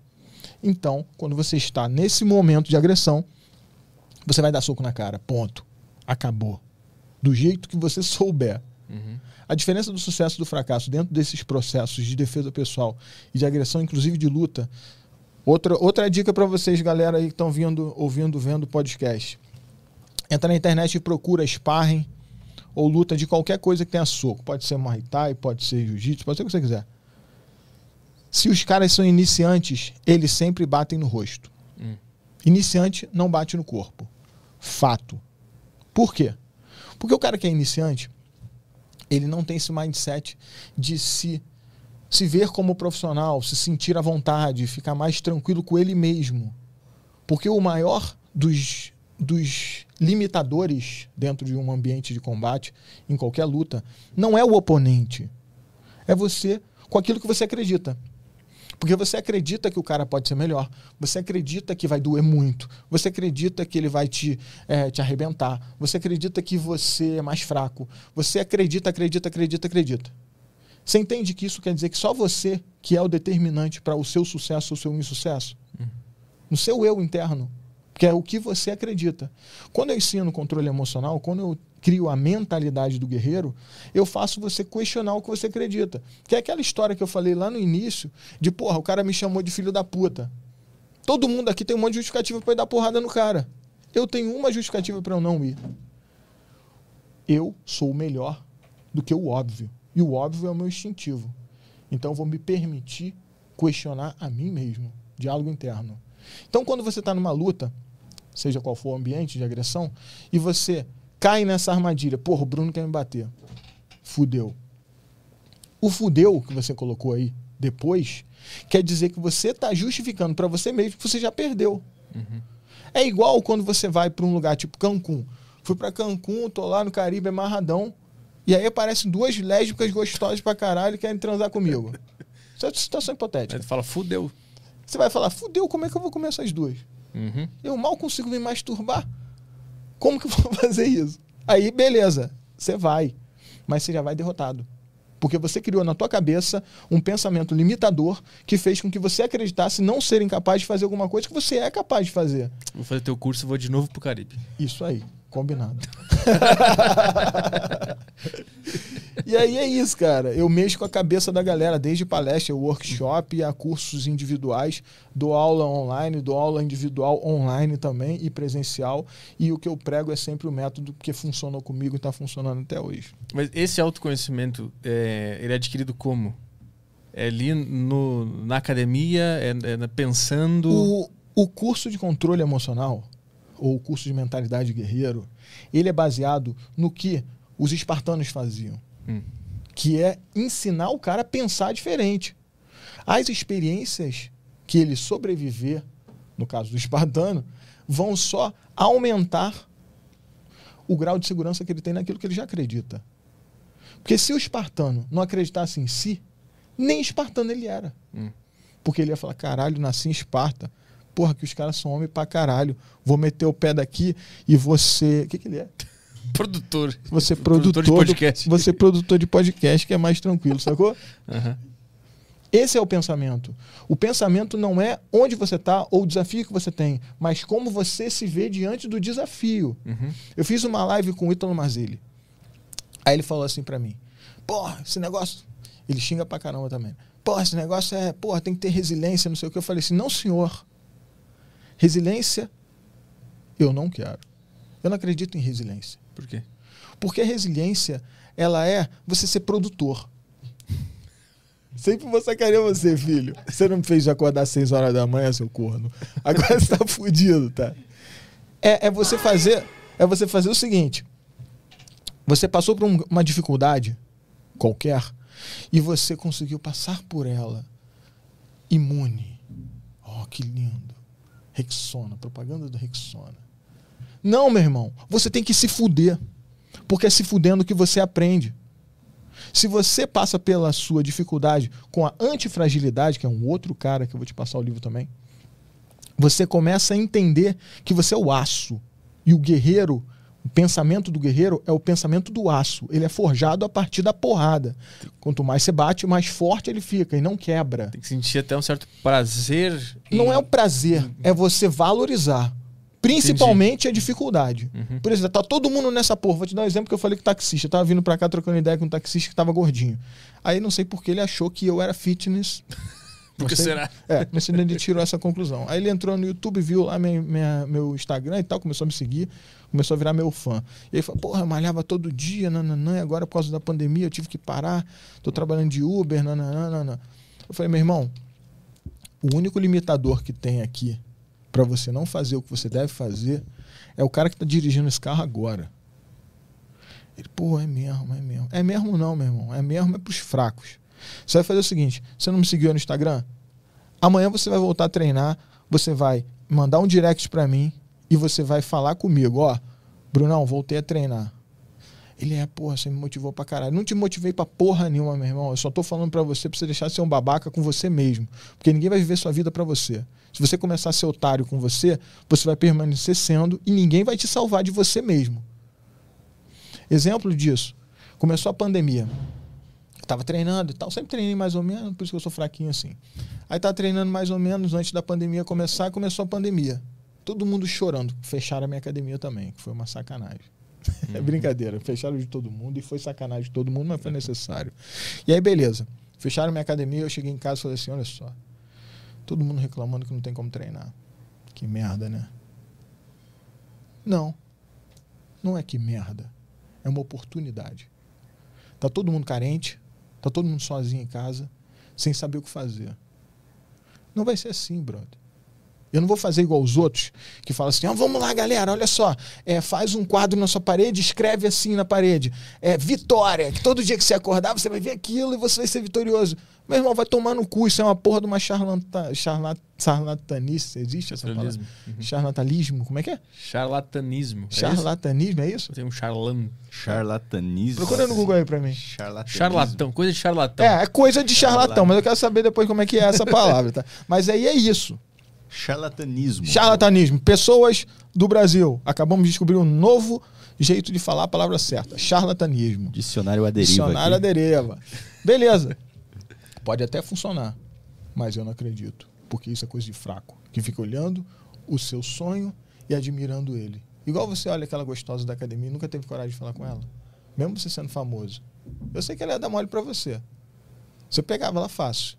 Mas depois do seu trauma com aquelas duas, eu entendo do seu lado. Você fica se questionando, porra, vou lá, porra, vou pegar a mulher. Chegar na hora, ainda vai ter que comprar preservativo pra mim de novo. Aí eu boto só uma foto dela num quadro e fico olhando todos os Isso, dias. É melhor, é melhor, mais seguro. E o que que acontece? Eu, nem, eu foda, eu falo as paradas, depois eu perco a linha de Que raciocínio. só escrever Vitória, por Isso, exemplo. isso, isso, isso. Eu não faço essa porra. Por isso que o meu canal deu certo. Eu treino com a galera. E eu faço as paradas, sacou? É que eu fiz, beleza. Falei, esse período de pandemia eu vou ficar com a melhor forma física que eu já tive na galáxia. Acordava de manhã cedão. Odeio acordar cedo, tá? Deixar claro, odeio acordar cedo. Eu durmo muito tarde. Aí eu não gosto de acordar cedo por causa disso. Acordei cedão, corria de manhã, ia pra barra, essas barras na rua, essas academias de rua, treinava igual um cavalo, comia certinho. Meu irmão, eu fiquei com quase 10% de gordura no corpo, com 118 quilos, quase 120 quilos. Parecia um fisiculturista. Treinava meu boxe igual um animal e conseguia fazer o que você não consegue com as meninas lá. Tipo assim, eu tava fisicamente perfeito, melhor forma física que eu já tive na vida. E aí o que, que eu fazia? Fazia live, chamava a galera. Aí chegava em casa de manhã, às 7 horas da manhã, antes de correr. Galera, desafio de abdominal. Todo dia. Deita aí. Mil abdominais. Eu deitava no chão na minha casa e fazia. Junto com a galera. Tinha dia que eu fazia dois mil ao vivo. Tinha dia que eu fazia quatro mil. No final de uma semana tinha 10 mil abdominais que a galera fez comigo ao vivo. Flexão, vamos lá, galera, desafio da flexão. Todo mundo, todo dia 100 flexões, pelo menos. Deitava, vamos lá, galera. Braço aberto, braço fechado, braço para cima, um braço só, mão na cabeça, sem o braço, entendeu? Uhum. Inventando, cara. E fazia com a galera. Uhum. Isso motivava as pessoas a tentar, a partir de um exemplo e não de um livro de autoajuda de merda, a ver de uma forma empírica que é possível. E as pessoas se moviam. Elas iam na live comigo, elas participavam comigo, elas interagiam comigo e elas se percebiam de forma diferente. Porque não é o que eu faço, mas é você ver que você também consegue fazer, que transforma você. Hum. Eu vejo que a gente vive numa, numa sociedade hoje com muita baixa autoestima. E as pessoas olham para ti e devem pensar, ah, porra, mas o cara lá, porra, o cara é forte, o cara tá fazendo um negócio acontecer. Talvez o cara não se veja capaz também de fazer. E a gente precisa de muitos exemplos. A gente, por isso que tem muito livro de autoajuda, tem muita gente precisando de uma referência que mostre que tu também pode fazer. Mas ao mesmo tempo também acho que muita gente deve olhar e pensar, não, isso não é para mim. Ele consegue porque ele é o Bruno Jordão, eu não consigo vê que existe também essa mentalidade acredito, acredito. na sociedade acredito. hoje, que parece ser um dos principais pontos da, da sociedade hoje é essa baixa autoestima, essa dificuldade de ter motivação e fazer a coisa acontecer. Eu acredito. Uma coisa que eu estava conversando, eu estava conversando com um aluno meu chamado Matt, que ele é inglês. Tenho três alunos que são inglês, ele nem fala português direito. E aí a gente estava conversando no Café Cultura, no Iguatemi. A gente estava falando das características da nossa atualidade, da nossa sociedade moderna, pós-moderna. E que o homem é um fraco. A falta da, do referencial masculino real e da crítica ao masculino como sendo macho escroto uhum. ou como sendo machista. Macho tóxico. Isso faz com que o homem, de verdade, se torne um dinossauro pré-histórico, pré-histórico. Eu tô errando pra caralho em português. Esse cara me acordou muito cedo, não consigo raciocinar direito. O cara vira um, um dinossauro pré-histórico e, e em extinção. Homens que são homens de verdade, não existe mais, sacou? Isso é uma coisa que as pessoas fogem disso. E aí as pessoas perdem referenciais. Uhum. Não estou falando só da masculinidade em si, no âmbito de o cara ter a barba, sacou? Que agora todo mundo tem barba. Só que antigamente o cara tinha barba porque ele era bruto, sacou? Hoje em dia o cara tem barba porque ele vai na barbearia VIP, propaganda barbearia VIP. vai na barbearia, seja lá qual for, e fica lá um cara fazendo massagem nele, o outro fazendo a unha dele, enquanto ele faz a barba. meu irmão, vai tomar no cu, isso é homem fazendo barba, meu irmão. Sabe como é que eu faço a barba? Eu faço a barba com um canivete velho enferrujado. Aí você é homem, sacou? É, é, tem esse pensamento, agora.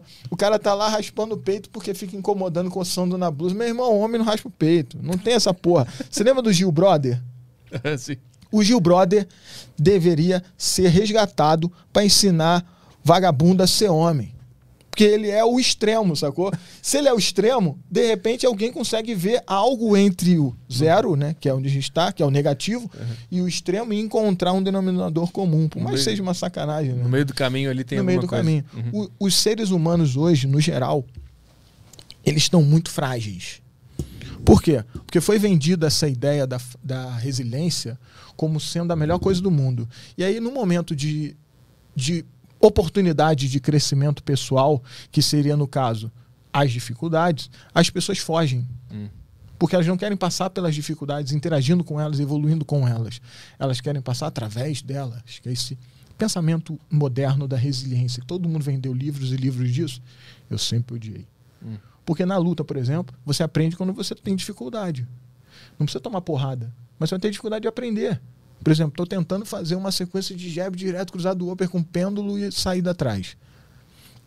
Tá foda de fazer, porque eu sou pesado. Toda vez que faço a saída atrás, eu tomo golpe, ou fico lento, ou perco equilíbrio. Alguma coisa acontece. O golpe não sai firme, porque eu saí antes ou sai, mas não sai com encaixe legal, ou tô sem precisão, ou tô sem velocidade, porque eu sou muito pesado, e às vezes a velocidade não é tão boa quanto deveria. Óbvio, se eu entendo todos os vetores relacionados ao que eu faço, eu consigo melhorar. Mas o fato de eu entender todos os vetores também faz com que eu tenha uma crítica fodida em relação ao que eu tenho que fazer. Uhum. Isso faz com que no meu erro eu tenha oportunidade de evoluir, ou até no erro dos outros. Por exemplo, eu faço análise de briga de rua coisa mais fácil para mim é fazer análise de briga de rua. Coisa mais fácil. Porque enxergar nos outros, no momento de raiva, o que, que eles deveriam ou não deveriam fazer, é muito simples se você sabe o que fazer. É como se eu pedisse para você fazer um podcast. Quanto você já fez? Bastante. Entendeu? Uhum. É muito fácil. É é uma coisa que acontece. Você não fica aqui todo tenso, preocupado. Porra, vou ter que fazer um podcast, o meu milionésimo oitavo. Sacou? Entendeu? Uhum. É o que as pessoas perguntam. Bruno, se você tiver que fazer sparring com alguém, você fica com medo? Não. Mais um podcast que eu vou fazer. Se eu tiver que sair na porrada com alguém, vai ficar com medo? Não. Mais um podcast. Mas per- eu já vi muita gente falando que perder o medo também é, é ruim. É, não dá pra perder o medo. pode chegar num, num Não, não lugar dá. ruim. assim. Não dá. Eu tava, eu tava no, no Clubhouse anteontem. E aí a gente fez uma sala falando sobre. Eu tenho uma sala lá também que é de mentalidade guerreiro, que inclusive é relacionada ao meu curso. E aí entrou um cara que era o Mariner, um gringo também. E ele tava contando a história dele, de como ele sofre e tal, e que ele tem medo. Porque ele tem medo.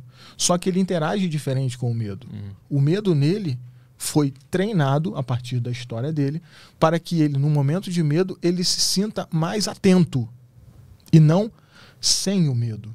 Não existe ausência do medo. Você não pode ter medo do medo, né?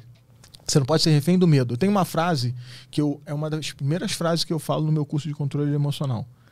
Tenha a emoção para que a emoção não tenha você. Uhum. O nome disso é rapto emocional. É quando você deixa de ter controle sobre a sua própria tomada de decisão. Quando você age por impulso irracional. Que é aquela hora que acontece que você saiu na porrada que todo mundo nem lembra o que, que aconteceu. Você não consegue lembrar porque você não foi você que fez aquilo. Foi, foram seus instintos Uhum. e não a sua razão. E o que guarda a sua memória é a sua razão, não os seus instintos. Tá entendendo? Como é que é a frase de novo? Essa frase da memória. Não deixe de ter a emoção, que a emoção não deixe a emoção ter você. Tenha a emoção. Aham. Isso aí é a relação da emoção que eu falei. Uhum. Você perguntou da memória? É. A memória ela está relacionada ao nosso lado racional. Existe nosso inconsciente, mas ele só computa quando ele é racional. Tem coisa irracional, ou subconsciente que você recebe que fica na sua mente. Mas se você é animal, vamos dizer assim, que é raiva, né?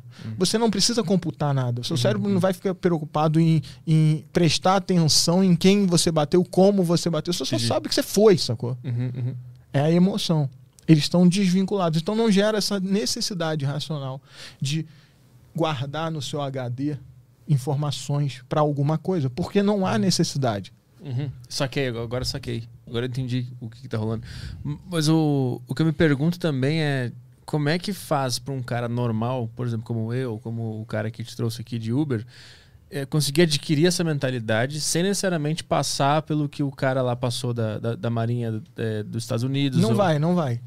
Não vai. Mas não, não tem um jeito de fazer o nosso cérebro criar esse espírito não, do guerreiro? não porque ele dá. O espírito do guerreiro não é o que ele fez. Hum. Ele é um cara mariner, sacou? Sim. Ele é um doente. Sim, mas tem como chegar um pouco perto Tem, disso? tem, No- tem. No cotidiano. No espírito do guerreiro você vai encontrar um caminho dentro da mentalidade de guerreiro, que é do curso que eu estou ministrando e dos- das aulas ou de qualquer processo que você faça evolutivo até sozinho, tá? Galera, não tem que fazer isso que eu estou falando é uma coisa que acontece, mas não é necessariamente o caminho. Você pode aí sozinho começar a ler a respeito e criar um uma autocrítica que te permita evoluir sozinho para busca pela sua maturidade emocional e ser um cara com mentalidade de guerreiro sozinho. Vários grandes mestres de arte marcial são, artes marciais são assim. Não precisa de um manual ou de um mestre para você ser discípulo e superá-lo até um dia. Não é necessário. Tem gente que são mestres sozinhos, como o próprio Miyamoto Musashi era um mestre sozinho. Não é uma regra, tá? Só facilita, porque você tem passos para você seguir. E nesse processo, o, o que faz você atingir uma transformação, qualquer uma que seja, é a sua vontade de. Por isso que os passos eles otimizam, mas eles não são determinante, excludente do seu sucesso, sacou? Você quer ser um cara com uma mentalidade de guerreiro? Tô te perguntando. Uhum. Beleza. A gente vai conversar depois do podcast. Eu vou te ensinar. Ó, você vai, vai fazer uma mentoria onde eu vou te falar. Você vai começar a pensar assim, vai começar a questionar isso. Você vai começar a ter uma visão ilimitada. É um curso, sacou? Que eu vou te dar, onde você vai ter acesso a te entender com uma visão melhor. Uhum. E é só isso. Porque isso vai te permitir gerar um autoquestionamento nos momentos onde você muitas vezes relaxava, não que você não era capaz. Ninguém é melhor do que ninguém. Você não precisa ser igual a mim para você ser melhor do que eu. No âmbito de luta ou no âmbito de controle emocional ou do caralho a quatro que você queira fazer. Você só precisa realmente querer fazer isso.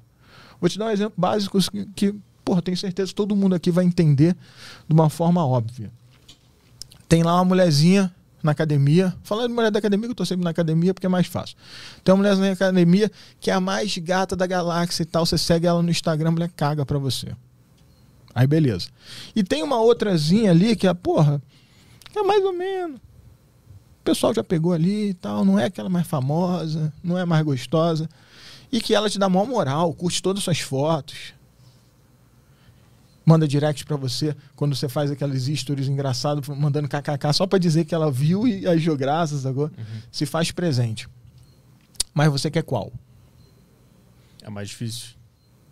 Então o seu foco está lá.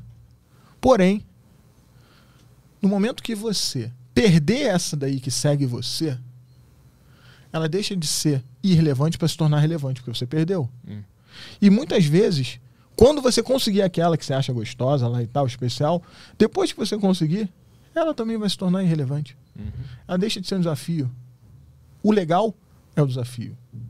E na luta ou na vida, a gente tem que entender que nós naturalmente buscamos o desafio. E nós temos que ser gratos por ele. Eu sou um cara que eu sigo o estoicismo de Marco uhum. Aurélio. Uhum. Então acredito muito que o, o homem foi feito para evoluir. Isso é a nossa responsabilidade. Hum. Não é porque ele falou, sacou? Ele só me falou para eu saber mais por uma outra visão que isso é um fato. Senão você deixa de ser o que você foi feito para ser. Então, a, a, missão do, do ser humano aqui nessa terra é evoluir tanto o corpo biológico, físico, material, quanto o, o espiritual, não existe essa separação. Isso tá, aí é nós ocidentais dizemos ah. que isso é assim. No Oriente, que é ah. de onde vem o conhecimento que gerou base para a filosofia, inclusive a estoica, não existe essa separação de, hum. ah, isso aqui é minha mente, eu sou um cara, ou minha cultura. Isso é uma coisa muito escrota. A filosofia, que é, é o que eu gosto também, ela gerou uma ruptura numa época, se eu não me engano, foi no renascentismo, que os filósofos deixaram de se preocupar em exercer de uma forma empírica aquilo que eles vendiam como teoria. O que, que é isso? Platão. Platão falou do mito da caverna, falou do não sei o que, tá, tá, tá, beleza. Mas ele exercia aquilo na vida dele. Ele operava o que ele vendia, vamos botar assim, uhum. se ele fosse um coach de hoje em dia. Ele não simplesmente é, falava, ó, oh, galera, vocês precisam ser justos, vocês precisam ser benevolentes. É igual o samurai, sacou? O que é um samurai? A própria palavra samurai quer dizer servidor, você sabe disso, você já teve uma porrada de gente aqui falando sobre esse assunto. Ele realmente era um servidor, ele era humilde, ele era benevolente, ele era justo, ele era ponderado, ele era honrado diariamente. O Bushido, que é a doutrina do guerreiro, é a vida a cada respiração. Então ele valorizava cada coisa que ele fazia como se fosse a última. Isso faz com que você tenha uma visão da vida diferenciada. Isso faz com que você comece a ser um ser humano preocupado com ser humano. É buscar virtudes. E para isso você precisa pôr a mão na massa, como um ser completo que você é. Você vai treinar luta. Os filósofos treinavam lutas. Você vai fazer exercício físico, porque você precisa de um equilíbrio. Bhagavad Gita, que é também um, um, uma filosofia hindu, eles falam nessa história sobre o equilíbrio. Sempre há necessariamente uma demanda por equilíbrio para você ser humano. Porque se você tiver sendo um hipócrita, como muitos são, você vai entregar algo diferente daquilo que você é. E uma hora você vai ser desmascarado. E não vai funcionar. Não dá para você dizer que você é benevolente e dizer que a bondade é, é, o, é o que é o importante para você e que você acredita nela e quer que os outros sejam, se você é um cara filha da puta com os outros. Se você é mal, cruel, porque você está sendo desconectado daquilo que você acredita. Você não está operando. Uhum. E aí a gente tem os falsários, você tem os salafrários, você tem os, os pseudo alguma coisa. Que é o que acontece, por exemplo, quando os caras estudam. Eu lembro que na época que eu entrei no mestrado, eu, eu conheci pessoas letradas, né? E nesse mundo das pessoas letradas, é muito comum, muito comum, pessoas que têm um conhecimento acumulativo muito grande e uma sabedoria irrisória e quase inexistente. E a diferença, antes que você me pergunte, a diferença ela está em como você age diante do universo que te cerca. Por exemplo, eu tenho um problema, vou acordar às 6 horas da manhã para ficar no aeroporto à toa, porque não tem avião para mim. Uhum. Eu vou, posso usar aquilo como argumento para eu ficar puto e voltar para casa bravo com o seu produtor, que fez eu ficar no aeroporto esperando, perder minha manhã inteira. Ou eu posso usar isso a meu favor para que eu tenha tempo livre, que eu teria, no caso, que fazer uma outra coisa, para fazer uma outra coisa que também seja legal e produtiva. Foi o que eu fiz. Na época que eu fui para casa, fiz exercício, que eu queria fazer um treino, fiz o treino mais cedo, fiquei com a minha filhinha e aproveitei para esboçar um projeto que eu tinha que escrever um tempão. Mas eu posso me vitimizar, eu posso me colocar como coitadinho ou me revoltar, uhum. que são as tomadas de decisão que você toma para com você mesmo que fazem com que você evolua ou involua. O sábio tem esse pensamento naturalmente, porque ele opera isso na vida dele. O acumulador de conhecimento, se você perguntar para ele sobre é, Maquiavel, ele vai te dar tudo sobre ele. Legal, eu posso te falar alguma coisa, outro, o príncipe de Maquiavel tal, beleza, o pensamento, né? aquela coisa mais cruel e tal, como um, como um rei deve agir, não, não, não. O que eu me lembro, mas eu não sou especialista, porque eu não preciso ser especialista. Se eu precisar estudar mais profundamente, obviamente eu vou ser capaz de fazê-lo. Mas eu tenho que ter não esse conhecimento acumulativo, mas o, o conhecimento que me traz a sabedoria para tomar as decisões melhores na minha vida. Escolha. A palavra inteligente vem do grego intelligere, que é escolher dentre. Por isso que ser inteligente te leva à evolução humana, porque uhum. você tem que ser capaz de tomadas de decisão. Eu vejo pessoas que são letradas, pós-doutoradas, que têm problemas em casas simples que não sabem se resolver. Discussão da mulher com ele por causa de ciúmes, ou, ou do filho discutindo com outro filho e não sabe o que fazer, ou tem uma briga de trânsito que sair na porrada. Sabedoria e conhecimento são, são coisas diferentes, então. Sabedoria é como tu interage no, na vida, no universo, como é que tu toma decisões, e conhecimento é saber algo concreto. É, o, é, o conhecimento acumulado que a gente entende hoje como conhecimento é esse. Uhum. Tá? O conhecimento em si é saber algo, qualquer uhum, coisa. Uhum. Tipo, eu sei como que prende o negócio ali em cima do celular no tripé, que eu tenho tripé também lá e prendo. Beleza. Uhum. Conhecimento. Sabedoria muitas vezes é confundida com o conhecimento acumulado, porque o conhecimento acumulado ele é associado ao que você fez e não ao que você é.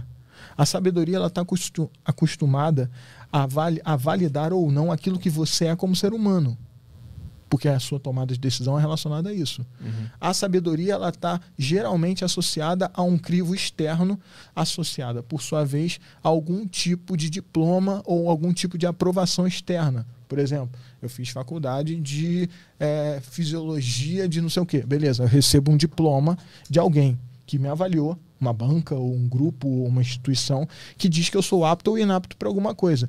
Mas eu já te digo de antemão que não funciona para porra nenhuma. Uhum. Porque você vê médico fazendo merda. Tem médico que salva vida, tem médico que faz merda.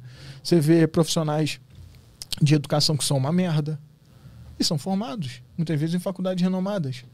Por quê? Sistema. Aí a gente já está entrando no discurso político, tá? Sistema. O nosso sistema hoje, ele é baseado num método de ensinar que é errado. É um método de ensinar limitado e totalmente caduco. Porque tudo que a gente aprende, a gente aprende em um método que não nos permite ter a visão completa do que a gente aprende e muito menos possibilidade de questionar aquilo que a gente aprende. Se você chega para o seu filhinho e ele chega para você, pai, descobri um jeito de, de fazer o teorema de Pitágoras de outra forma. Olha só, funcionou. Você fala, tá maluco, garoto, você vai tomar zero na prova, volta lá, faz o teorema lá normal. Porque no vestibular, se ele fizer diferente e colocar lá diferente, ele toma zero. Não é sua culpa, é o sistema que está errado. E o sistema está errado porque nós somos ocidentais e nós somos criados para sermos padronizados. Uhum. Essa é a linha de pensamento histórica, cultural nossa. Não é nossa culpa, mas a gente está aqui dentro.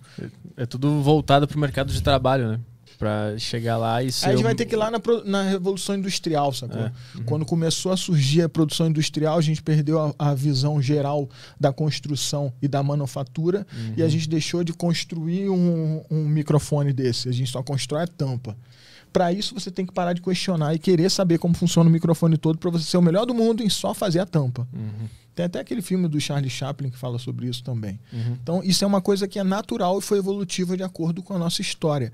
Mas isso não tem nada a ver com o ser humano. Isso é só uma situação histórica. Isso, isso é contraproducente ao que o nosso cérebro quer. Isso é contraproducente à sua essência, a essência humana. humana do que tu busca, que é. Do que você não busca, não, do que você é, cara. Que é. Você não tem como fugir disso. Não tem você não vou buscar ser humano. Não dá pra exatamente, você. exatamente. Não tem, não tem exatamente. opção. Uhum. Você tá fudido aí dentro. Não tem, você, você nasceu isso aí. Não dá pra uma tartaruga falar, eu não quero ser tartaruga, sacou? Uhum. Mas a gente vive numa realidade que é isso que a gente faz. A definição de ser humano pra ti é buscar evoluir a, a própria espécie ou, ou se evoluir individualmente falando? Vou te falar de uma forma que eu opero. O ser humano, ele é o descendente mais próximo de algo maior do que nós. Hum. Na, na nossa cadeia universal. Não, eu não sei qual é o algo maior. Certo? Eu não sei. Nós buscamos a luz. O mito da caverna fala disso. Nós vivemos na nossa caverna e nós buscamos a luz.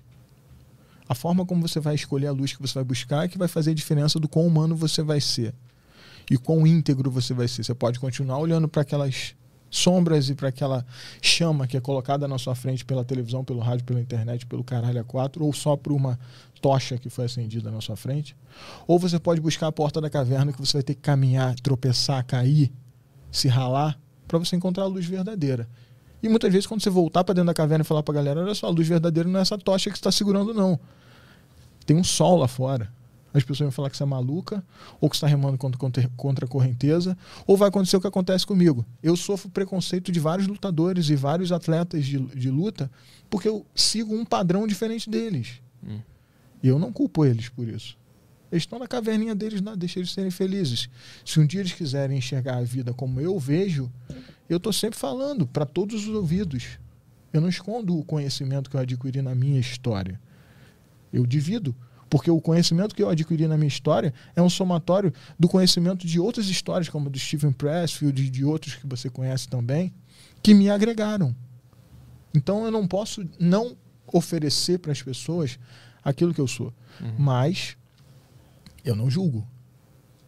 Isso não faz com que eu não deixe de ser julgado. Sempre vou ser julgado. Sempre vou ser hateado. Sempre vou ser crucificado. Mas quem sou eu para achar que eu não vou ser crucificado num mundo desse, onde todo mundo é? A gente está o tempo inteiro sobrecarregado pelas, pelas visões alheias. Ainda mais nós somos pessoas relativamente públicas, né? Visões alheias e muitas vezes desassociadas ao nosso ser humano real. As pessoas veem só o que quer você no podcast. Pô, o cara do podcast ele é engraçadão, mas às vezes você não é engraçadão, sacou? Vai chegar um dia que você não quer ser engraçadão. Você às vezes nem é engraçadão, às vezes você é um cara sério. Mas as pessoas só veem esse lado cômico seu, porque é seu trabalho. E é só onde elas conseguem alcançar você. A profundidade, ninguém alcança. Porque muitas vezes elas não estão preocupadas com isso, porque elas vivem num mundo de superficialidade. Por isso que existe a ideia superficial. O superficial nada mais é do que uma visão resumida daquilo que é o profundo, que é o que acontece quando você entra numa academia e vai fazer uma aula de Muay Thai, igual ele está fazendo Muay Thai agora, seu produtor, Muay Thai Fitness, que ele usa aquelas roupas coloridas. E aí o cara fala assim, ó, luvinha, luvinha rosa, né? isso, luva rosa. E aí o cara fala assim: olha só, faz isso aqui, ó. Pá, pá, pá, pá, pá, pá. É só chutar aí. E ele faz e fica fazendo amarradão, achando que aquilo ali é demais. Por quê? A cabecinha dele acredita. Ele tá rindo ali. a cabecinha dele acredita que para ser aceito pelo mundo superficial, ele tem que ser mais um superficial. Ele não pode remar contra a correnteza. E aí, quando alguém rema contra a correnteza, aí você encontra o tal do Oceano Azul, do Philip Kotler, do marketing, né? Ah. Que é você ir para um lugar onde ninguém foi. E quando você vai para um lugar onde ninguém foi, você tem duas opções. Uma, você vira alguém que vai ser hateado pra caralho, que é o que acontece com a maioria, uhum. porque ninguém quer dificuldade. Ou você vira um referencial de alguma coisa. São as duas opções. A escolha é sempre nossa. E aí entra de novo a história da escolha. Para ter a escolha, você precisa de quê? Inteligência, escolher dentre. Uhum. Não tem muita gente também que acha que está no Oceano Azul, mas na verdade não está. Tá completamente perdido. Esse é o legal. Esse é o mais legal. E isso que você falou é a parada mais maneira dessa história. Quando você se vê questionando o tempo inteiro a si mesmo, várias e várias vezes você fala assim: caralho, eu tô viajando, entendeu? Uhum. Você mesmo fala isso: caralho, eu tô viajando. E aí você muda. Você, Pô, não, acho que eu vou mais para cá. Você vai se adaptando, você vai se moldando, você vai se atualizando. Para quê? Para você encontrar cada vez mais possibilidades de encontrar uma saída da caverna. Quer dizer que eu vou conseguir sair? Não. Mas só o fato de eu estar tentando já me gera uma possibilidade de crescimento maior do que das pessoas que estão sentadas. É, esse, esse lance de sempre se questionar, né? Questionar o seu próprio pensamento e sempre questionar o que tu está pensando. Será que eu estou fazendo a coisa certa? Isso não, não pode te levar para um ceticismo em relação à vida de uma forma geral. Às vezes, às vezes é bom tu ter uma certa arrogância, uma certa ignorância de pegar um ponto e seguir naquele ponto. Porque senão tu fica paralisado, tanta questão na cabeça sim, que tu sim. paralisa. É, isso é fato. Se você, por exemplo, tá numa luta, vou dar um exemplo empírico, que é até mais fácil, né, de, uhum. de, de vislumbrar. Tô numa luta ali. E, porra, eu sei que o cara é mais alto que eu. Então, pra eu acertar o rosto dele é mais difícil. Mas eu determinei que é aquilo que eu quero fazer. E eu vou tentar. O diferencial é como eu vou tentar já que eu decidi seguir esse caminho. A história que você faz, que é o que interessa. Não me importa, sinceramente, se você quer ou não bater no rosto de alguém, se você quer ou não subir o Monte Everest. O que vai ficar é a história que você escreveu para fazer isso acontecer. Independente de ser certo ou errado. Vou te falar um exemplo aqui bem é, polêmico. Adolf Hitler. Hum. O que ele fez entrou para a história. Uhum ele vai ser conhecido para sempre, para o resto da vida. Podia ser Nelson Mandela também. Só que se eu falasse Nelson Mandela, por ele estar tá num lado positivo, as pessoas batem pau. Ih, que lindo, né? Uhum. Apartheid e tal, igualdade social, legal. Mas se eu falo Adolf Hitler, todo mundo, porra, esse cara é maluco, tá falando do Adolf Hitler. O cara é um filho da puta, entendeu? Ele tem uma presença muito ma maior no. O que ele fez uhum. mudou a história do mundo. Uhum. Por mais que o que ele fez tenha um objetivo final errado. Mas eu digo para você com total propriedade, total propriedade, ele acreditava no que ele estava fazendo. Claro. E isso é o fato. Se você tem algo para acreditar, você já não é mais um qualquer um. Você já é alguém. Porque hoje em dia o que falta não é o questionamento em si. Tem gente até que se questiona, até demais, como você disse, e fica na inércia. Uhum. É você ter objetivos e se questionar em como chegar até lá. E não se questionar se aquele é o melhor objetivo. óbvio, hum. as escolhas são importantes. Se você escolher ser um psicopata, é óbvio que isso aí é uma doença, não dá pra você escolher, mas hipoteticamente, uhum. entendeu? Vou roubar um banco. Pode ser sua escolha, sacou? Que seja, mas que você seja um Bonnie Clyde, sacou? Arrumar uma mulher gata e você vai entrar pra história como o cara que roubou o banco mais famoso do mundo. É. Igual esse cara que vendia água. Esqueci o case desse cara do, da água. Ah, ele tá na nossa lista de convidados Henrique aqui. Chester. Henrique Chester. Chester. Cara, o cara simplesmente é o melhor do mundo em vender água.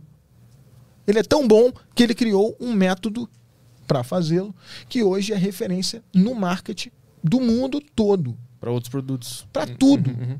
Pode vender é, banana para macaco, sacou? Uhum. O cara faz qualquer coisa com o método que ele criou. Por quê? Não é porque o cara escolheu vender água que o cara é melhor do que o cara que escolheu vender bitcoins. Uhum. É o que o cara faz para fazer isso. Aí entra de novo a história da escolha.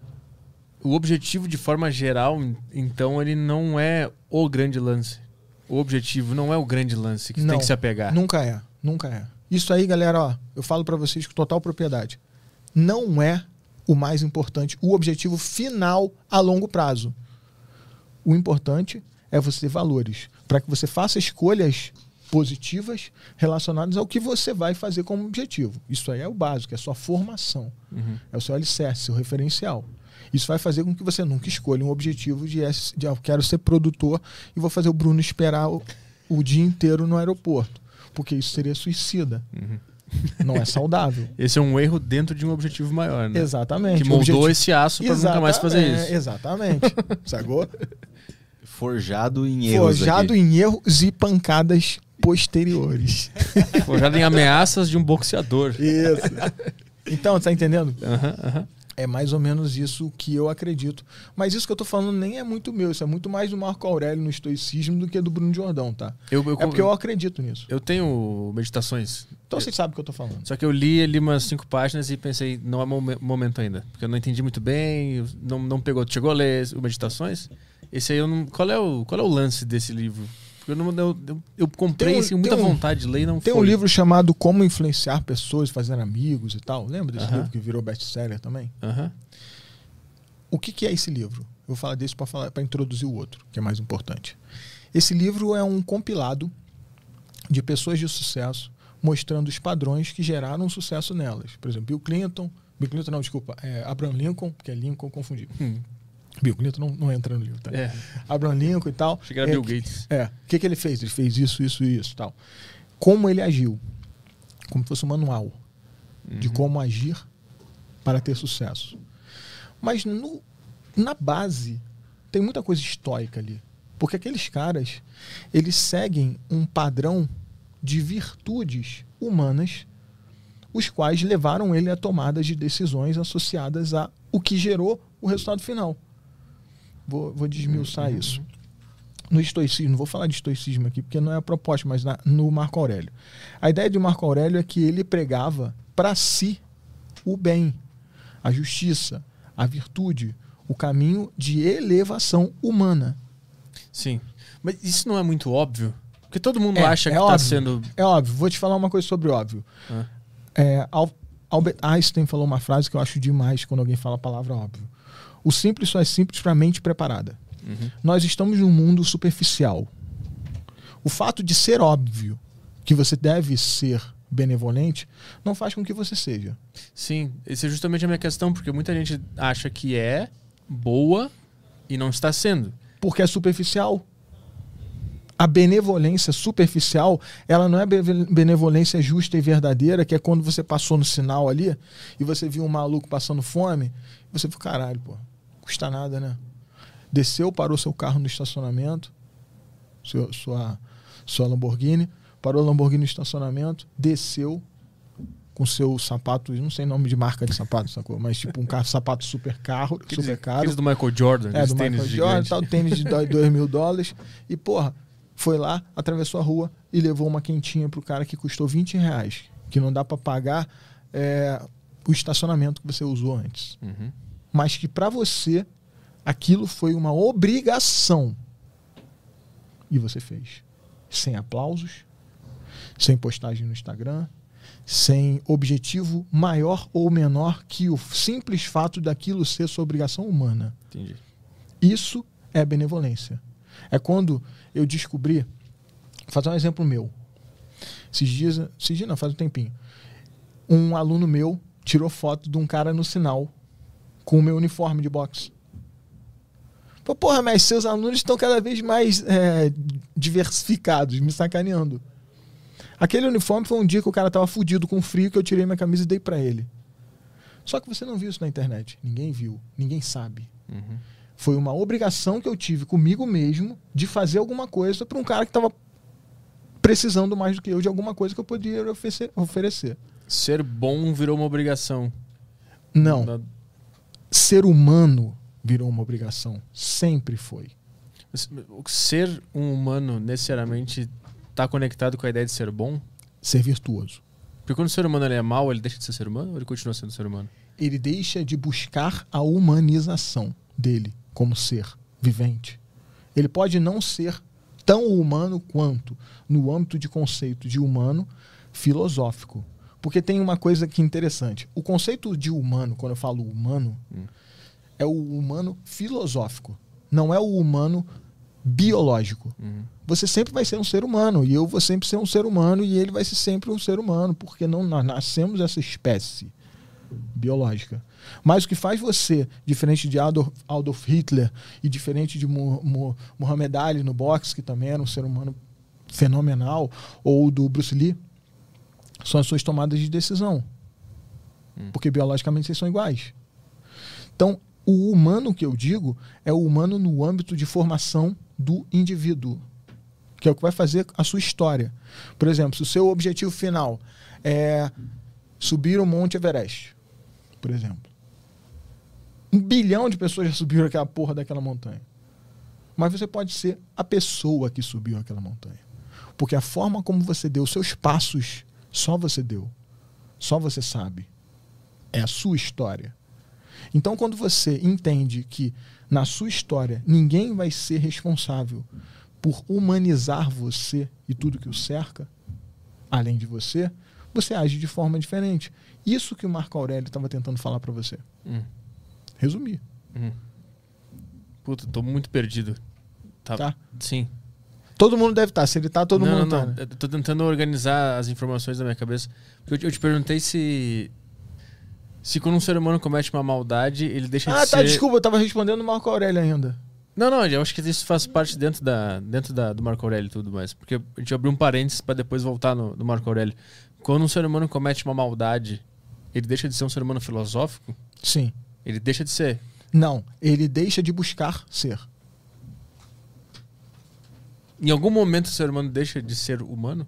Não, Nunca. não. Vou- imagina assim, tá no karatê, né? Tem o faixa branca, o faixa amarelo, faixa vermelha, faixa laranja, faixa verde, faixa preta, o primeiro dan, terceiro dan, até o décimo onze, décimo doze, sei lá. Vigésimo, sei lá. Não sei qual o último. Deve ter mais. Quando você vive a sua vida, você tem graus evolutivos de humanização, do quão humano você é para com você mesmo. E isso muitas vezes vai transbordar para as outras pessoas. Um homem bom, ele cuida de si. Um homem excepcional, ele consegue cuidar dos outros que estão ao seu redor. E um homem sábio, um homem evoluído, ele consegue cuidar daqueles que nem ao seu redor, seu redor estão. O que, que você faz? Vou te dar um exemplo. Você vem aqui e traz informação. O que um, um cara que você convidou, porque você achou que ia ser legal convidar, falou aqui, transformou a vida de um cara que está lá vendo o podcast no Macapá, que você não sabe o nome nem nunca viu. E aquele cara, ele se tornou alguém melhor no âmbito de evolução humana, porque você trouxe alguém aqui, ou você falou alguma coisa aqui em uma ferramenta. Você usou uma ferramenta para aumentar o alcance de quem você cuida. Se trata de humanizar, trazer o bem, trazer a virtude, trazer o algo bom para o próximo a, a partir de algo que você acredita para você. Quando você deixa de fazer isso, você está preterindo a você mesmo a sua evolução. Imagina numa visão de karma, sacou? Você está mais longe de atingir o seu nirvana, hipoteticamente. Uhum. Porque você está cada vez mais para baixo. Na próxima encarnação você vai nascer um grilo, Uma barata. entendeu? Uhum. É mais ou menos isso. Se a gente fosse levar para esse lado. Eu não sou budista, então não, não é minha, minha praia de entender direito. Mas se eu fosse usar metáfora, Aham, seria isso, sacou? Mas tu acredita que essa evolução ela, ela se resume a essa vida aqui, essa terra, ou tu acha que tem algo.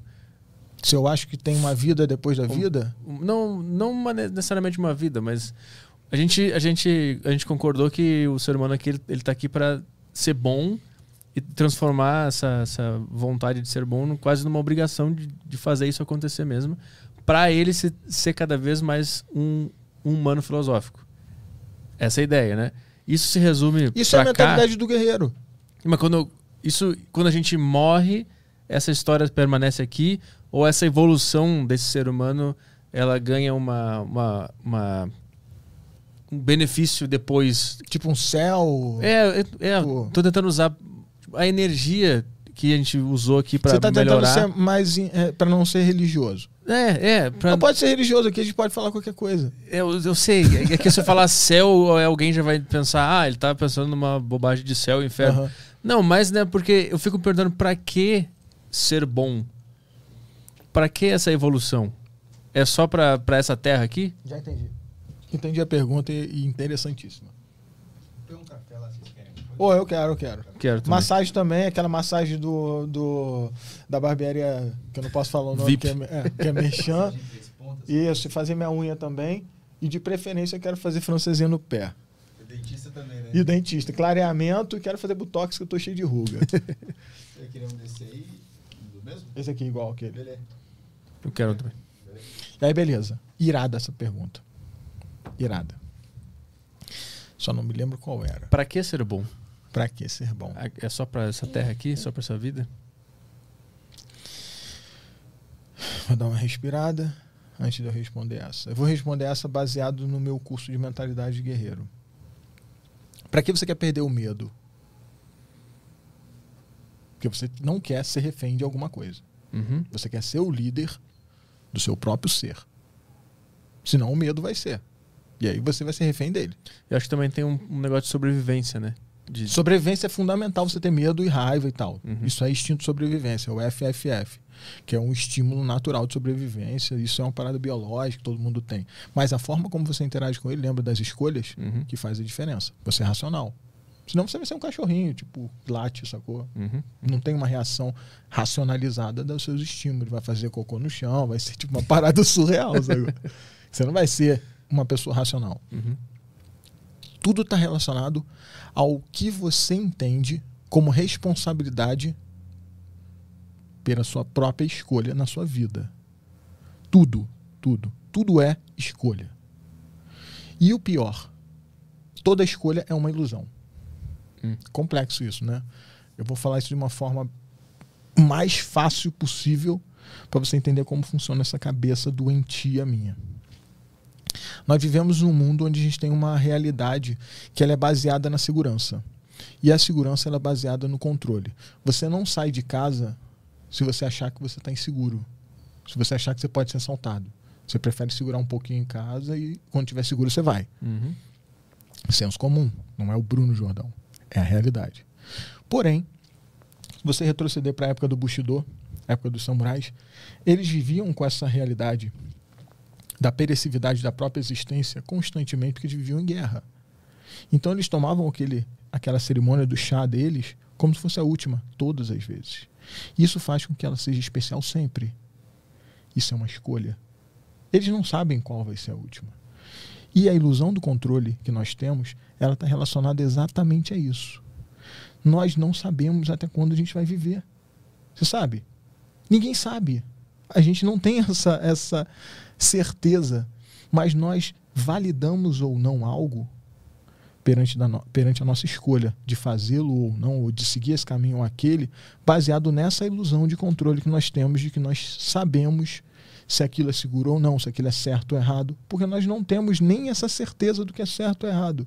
Porque muitas vezes nós temos uma visão superficial que é baseada em valores externos que determinam o que é certo ou errado, não o que realmente é certo ou errado. Porque conceitualiz- conceitualizar o bem e o mal é difícil pra caralho. Tem livros de filosofia até hoje tentando fazer isso Tenta e não consegue. é. Uhum. Então, assim, é uma ilusão constante de controle. Dentro desse processo todo de ilusão de controle que nós vivemos e que é nosso, a gente também vive o pior. Se naquela época filosófica, onde todo mundo buscava o entendimento, buscava a profundidade, não se conseguiu chegar a nenhuma conclusão verossímil, verdadeira, no caso. Verossímil não, que é o mais próximo da verdade. A gente até chegou no verossímil, mas nunca no verdadeiro, que é a verdade inquestionada, inquestionável. A gente chegou aonde? Na lógica. Hum. A gente tropeça na lógica como sendo nossa mãe. A nossa realidade é baseada nela. A gente acredita que tudo que é lógico é ok. Porque a ciência é baseada na lógica. Só que a ciência que é baseada nessa lógica, ela é mutável. Ela é mutante, ela é dinâmica.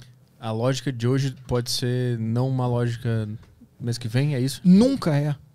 Porque hoje o seu telescópio, Hubble, sei lá, ele consegue ver essa lua aqui. Uhum. Então ela entende que até aqui que é o universo, né? Aí semana que vem, eles inventam uma tecnologia nova que consegue ver um pouquinho depois. Aí você descobre, caralho, porra, o universo é depois.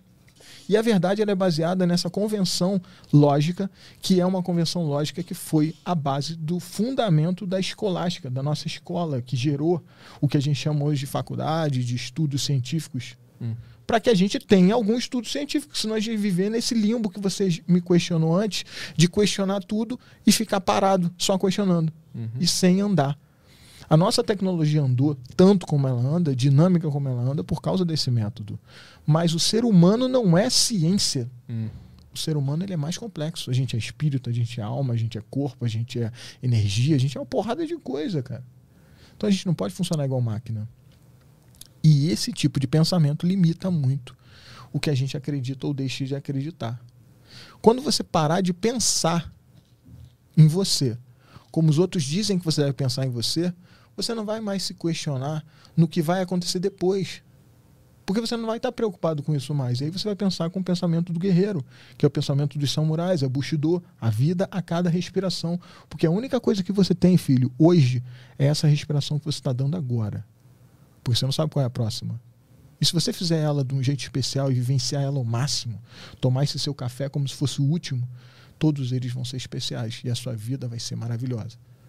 Ma- Mas fazer tudo no mundo como se fosse a última vez que está fazendo não é cansativo? Porque o fim nunca chega, velho.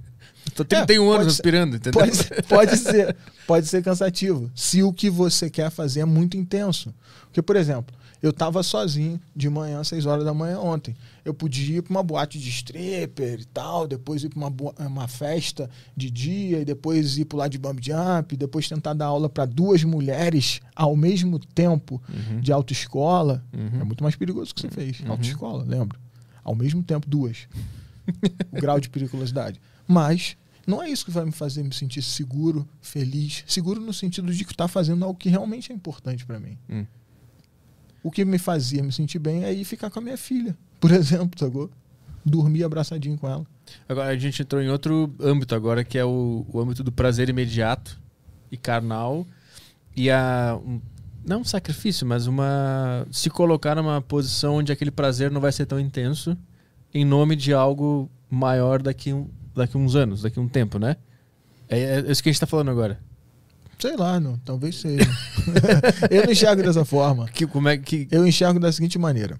Quando eu faço uma tomada de decisão, que ao invés de eu ir para uma boate de strippers, onde eu vou comer todo mundo e tal, não sei o que, vou ter prazeres físicos, sensoriais, que são limitados pelo tempo que eu consigo tê-los, Uhum. 13 segundos, é, é algo que é muito pequeno perto do que eu posso guardar como memória, que é a única coisa que eu vou ter depois. Pensa, eu vou ter na minha cabeça guardado uma frustração a mais com outras mulheres que eu nem conheço, ou eu vou ter na minha memória guardado como a minha história um momento onde eu fiquei abraçadinho com a minha filhinha nos meus braços e ela dormiu no meu colo enquanto eu via televisão. O que, que é mais importante para você como ser humano? Uhum. Qualquer um sabe a escolha certa. Mas, se nós queremos ver a vida como algo que vai acabar, muitas vezes a gente toma decisões que o cinema disse pra gente que a gente tem que tomar. Por exemplo, tem um filme que é do. Eu não lembro o nome do filme, Os Últimos Dias, um negócio assim, né? que é dos dois velhos que iam morrer. E aí eles começam a fazer várias paradas fodas, assim, tipo lá de É, bump jump, não sei isso. o quê. Não é que eles vão para Las Vegas, vão pro Isso, cassino. faz, vão no cassino, faz uma porrada de coisa. E Aham. no final, a parada mais importante que eles deixaram por último era falar que amava alguém, era abraçar alguém, perdoar alguém, caso tenha- o cara tinha um filho, eu acho um negócio assim. Uhum. Eu fiz uma experiência uma vez num curso que eu dava, eu dava aula de filosofia num curso técnico. E eu também dava, eu tive uma agência de publicidade onde eu dava treinamento de pessoal de vendas. E eu fiz uma experiência que era a seguinte: eu falei com as pessoas para elas escreverem no papel o que, que elas faziam, fariam se elas só tivessem um dia de vida. Das 50 pessoas que eu coloquei ali no papelzinho, uma, eu acho, ou duas no máximo, iam fazer coisas que não eram pessoais também. Tipo, ah, eu sempre quis dirigir, por exemplo. Coisa simples, tá? Mas coisas que não eram relacionadas a perdoar alguém, é, abraçar alguém ou ficar perto de alguém. Quando você estiver morrendo, um dia, que isso vai acontecer, e eu já estou te avisando, vai acontecer. Uhum. Todos vocês vão passar por isso.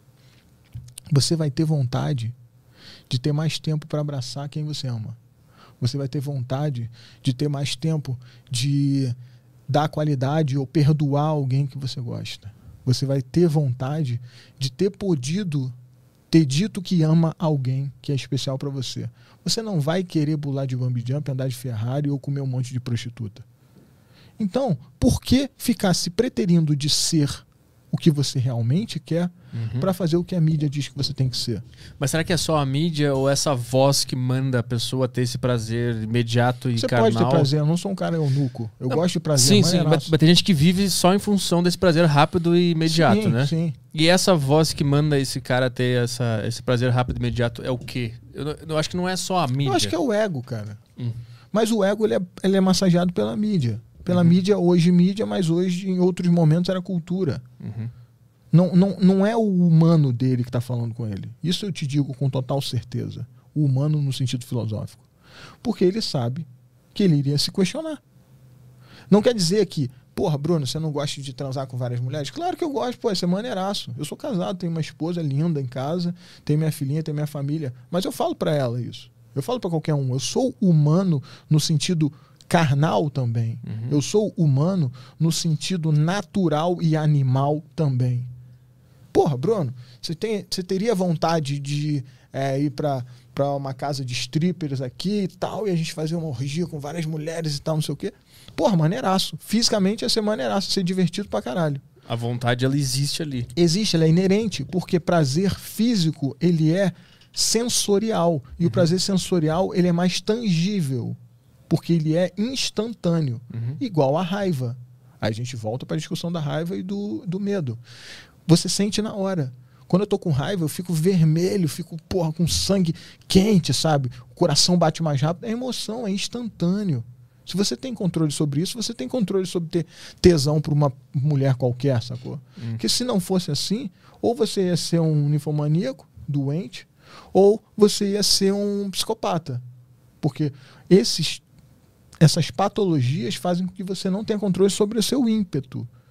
E o legal da vida é você operar o seu controle sobre o ímpeto, porque o ímpeto é o antinatural, por mais que ele seja o natural, É, isso que é foda, né? sacou? Uhum.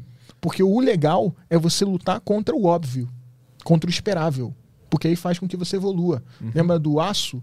Você precisa bater, senão não vai adiantar porra nenhuma. Você vai ser mais um resiliente da vida, resiliente da vida que vai viver vivendo através das coisas. Porra, que merda de vida é essa? Superficial para sempre. Não quer dizer que não possa existir, mas é a forma como você faz. É como eu disse, Hitler. O que ele fez, o final, o resultado foi ruim, mas o caminho que ele fez gerou história. Uhum. Muhammad Ali, Martin Lu- Luther King, é, Mahatma Gandhi. Cara, tem um monte de gente que fez coisas que ninguém tem coragem de fazer. Por quê? Porque eles tinham coragem de fazer aquilo que os outros já estavam fazendo. Você acha que. Maha- Vamos falar de, de Gandhi. Você acha que Gandhi foi o único cara na galáxia que lutava pela igualdade, pela bondade? Entendeu? Uhum. Quantas pessoas você- você acha que já não fizeram isso? Quantas pessoas você acha que já não tentaram é, lutar contra o apartheid? Ou só Malcolm X que conseguiu só. é, sabe? Não, vários fazem. É a forma como você faz. Tanto o ruim quanto o bom. Até vender água pode ser algo especial. E o que, que essas pessoas têm que elas conseguem fazer dessa forma diferente? Isso tu acha que é uma coisa que ela foi escolhida para fazer isso? É biológico ou ela aprendeu? Como é que atinge esse nível de ser o cara que fez as coisas de uma forma diferente e não óbvia? Como é que faz para atingir esse Vou nível? te falar uma coisa que, que eu acredito que seja um determinante. Em algum momento da vida, você decide alguma coisa. Porque o que, que acontece na nossa vida? Se a gente não decide, alguém decide pela gente. Por exemplo, sua mãe decidiu que você ia ser médico. Você foi lá e fez medicina. Hoje você é um médico. Ou alguém disse que você era muito bom em matemática. Você foi ser engenheiro, porque está associado. Uhum. Mas você nunca quis ser isso, você queria ser guitarrista. E aí o que, que você faz? O guitarrista em você, ele fica escondido. para sempre. Você morre sem nunca ter sido guitarrista. Podia ter sido um Van Halen da vida, sei lá. Mas você não foi. Porque você não se permitiu. Algumas pessoas na vida têm a oportunidade de se questionar e descobre que é capaz disso. Que é o próprio pensamento filosófico, a busca da sabedoria, do saber. Quando você descobre que você é capaz de fazer isso, você começa a caminhar. É igual uma criança que está aprendendo a andar. A primeira vez que ela tenta ficar em pé, ela cai. E é natural. Só que quando você cai na vida, você cai e a vida bota o dedo na sua cara e fala: você vai ficar sentado aí. Aí é o lugar. Todo mundo está sentado, olha em volta. Está levantando para quê? Qual é o seu objetivo? Ficar em pé para quê? Você vai cair de novo. Nenhuma vez a vida vai chegar para você: ei, meu irmão, vamos lá, eu te ajudo. Não é assim. E a sua mãe, por amar você, vai dizer para você: não, filho, porra, isso não é para você. Seu pai, pô, meu filho, você tem que fazer isso aqui, que deu certo para mim. Eles estão errados? Não. Eles estão buscando o seu bem, mas o seu bem pela visão deles.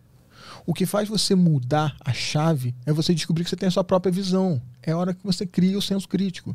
É hora que você quebra esse esse corredor de coisas que vem dizendo o que você deve fazer e como você deve ser. Que é quando você percebe que você pode escolher. Para ir mais fundo ainda, como é que o cara faz para perceber que ele tem uma visão própria? Porque esse que é o grande mistério aqui que eu tô tentando é, resolver. Da onde vem, o que que dispara que faz o cara ter essa visão? Cara, eu não sou um filósofo para vir falar para você a verdade, tá? Vamos trabalhar em cima do verossímil, que é das experiências e da lógica, baseado nas hipóteses e antíteses associadas. Uhum. Eu vou usar o meu exemplo de vida. Em algum momento, eu fui fazer karatê, mas eu queria fazer boxe. Lembra? Uhum. E na minha história, eu estava fazendo karatê com o meu coração no boxe. Em nenhum momento abandonei o boxe. Ele sempre andou junto comigo. E eu busquei ele, questionando tudo que eu fazia para que me encontrasse onde eu estivesse aquilo que eu estava procurando em si. Tem uma frase do Miyamoto Musashi que é eu não vou lembrar a frase exatamente, cara. Então eu vou falar mais ou menos o conceito dela, porque eu não estou conseguindo lembrar. Mas ele, ela fala mais ou menos assim: se você faz algo de coração, a todo momento da sua vida, buscando aquilo, você se torna aquilo. É mais ou menos isso. Uhum. Tá? A frase é mais bonita do que essa, tá? Mas é mais ou menos isso.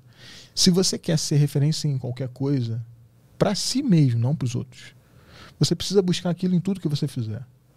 E você se tornará o caminho até aquilo que você busca. Que fez esses caras se tornarem o caminho daquilo que eles buscaram.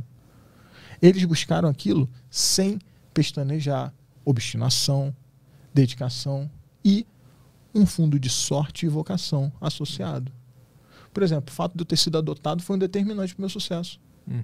Porque se eu não tivesse sido adotado, eu não ia ter aquela culpa que eu tive sempre quando era mais jovem de querer ser aceito pelo meu pai e querer fazer o melhor para que ele me aprovasse, para que ele sentisse orgulho de mim.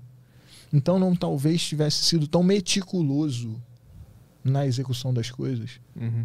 Eu não iria ser tão questionador se eu não tivesse uma mãe questionadora de repente. Não sei.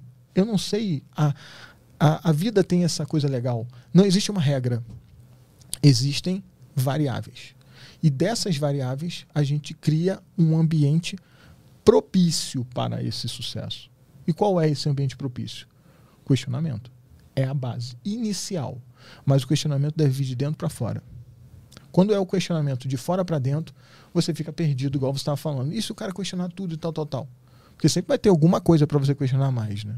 Uhum. E aí você não vai ter objetivo nenhum, você fica só questionando. Sempre tem uma camada de questionamento a mais em Sempre todas as tem, coisas. Sempre tem. Uma profundidade maior. Uhum. Ou até menor, mas que você pode dar mais importância. Uhum. E isso é o que vem de fora para dentro. De dentro para fora, você está dentro.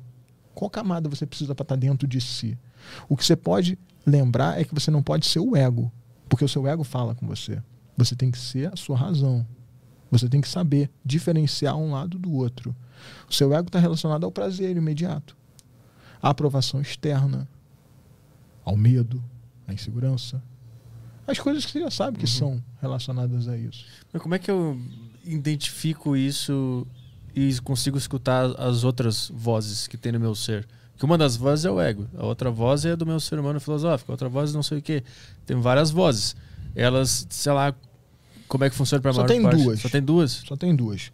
Tem Então eu sou você. esquizofrênico. É, você é esquizofrênico. Tem você. Você. Essência humana. Você nasceu. Você nasceu bom. Nenhum bebê nasce pra ser filha da puta. A não ser quando tem uma patologia. A não ser quando é alguém atípico. Mas o natural de ser humano é você ser humano. Tipo assim, é meio que óbvio, né? Eu falar isso. Mas É, é- eu, eu, eu acho o contrário. todo mundo nasce ruim. É. E E aí, aí gente- você vai, vai mudando. vai. Então, beleza. Vai podando os instintos e as, os impulsos. Todo mundo nasce bom e ruim. Tá. A diferença é que o nosso bom, que é o nosso filosófico, vamos botar assim, ou espiritual, ou essência, ou não sei lá qual o nome para botar nisso, tá? Nosso espírito, sei lá. O que faz você ser a mesma pessoa de quando você era uma criancinha e o que você é agora com 47 anos. Entendeu? Existe algo em você que faz com que você seja a mesma pessoa. Uhum. Esse não mudou. Esse é bom. É a sua essência, é o seu cerne. Ele tem que existir. Mas você se transformou, tanto fisicamente como mentalmente, psicologicamente, emocionalmente, porque você teve experiências que moldaram a sua existência até aqui. Isso muda para todo mundo. Mas a essência em si, nós nascemos com alguma coisa que faz com que nós sejamos a mesma coisa até o fim da nossa vida, que é a nossa identidade. E que cada religião e cada eh, grupo chama de alguma coisa, energia, sei lá, o cara chama de qualquer coisa. Existe isso. E eles dialogam. Esse diálogo acontece, acontece da seguinte maneira: quando é algo que vem de fora para dentro, está relacionado ao seu ego, porque o seu ego está preocupado com o quão você vai ser aceito pelo lado externo, porque ele precisa de aprovação externa também, além do prazer físico, que é o pessoal. Então, seu ego tem duas variáveis: a sua de prazer físico, que é você com você mesmo, se masturbando, comendo um monte de piranha, só você e elas, não tem mais ninguém, ninguém sabe. Então é você tendo prazer físico, vou comer doce pra caralho, sacou? Ninguém sabe. Mas é o seu ego, sacou? Você não precisa disso e você sabe disso. Você pode comer a porra da alface que a sua, sua nutricionista mandou. Tomate. Por que que você escolheu comer bolo de chocolate? Pelo prazer. Prazer Uhum. físico, né? Sensorial. Base. Até animal tem. Esse lado todo mundo tem. E tem o lado do ego, que é a parte psicológica de aceitação social, que o homem é um ser social. Que é o quê? Porra, você, para você conseguir ser é um cara de sucesso, você tem que ter uma Ferrari. Aí você passa a vida inteira trabalhando para ter a porra de uma Ferrari. Chega lá, compra a porra da Ferrari e continua se sentindo um merda. Porque você vai perceber que isso é muito pouco para fazer alguém ser feliz na vida, muito menos para se, se aceitar como alguém de sucesso, que já não precisa mais fazer nada na vida. Nesse processo, você tem um diálogo para tudo o que acontece. E o diálogo é sempre entre aquele garotinho, aquele bebezinho que nasceu com esse espírito dentro dele, que é o espírito de guerreiro, e eu te provo que é. Como que eu vou te provar? E provo para qualquer um aí. Que você nasce guerreiro. Pro mal, pro bem, tanto faz que o bem e o mal, como a gente já discutiu aqui filosoficamente e conceitualmente, ele é muito subjetivo. A gente ainda está aprendendo o que que é isso, porque isso está muito relacionado ao que que a cultura diz. Então, não é o mais importante, mas existe uma essência. E essa essência é forte, é guerreira. Onde eu provo isso para você? Quando você é bebezinho, você começa a andar e você cai de cabeça no chão, toda criança faz isso. Você chora pra caralho por causa da dor, é um estímulo imediato. Prazer, dor, estímulos imediatos, superficiais, sensoriais. Dá 10 segundos, você já tá levantando, tentando ficar em pé de novo. E você cai de novo e você tenta de novo. Resiliente, guerreiro, predestinado.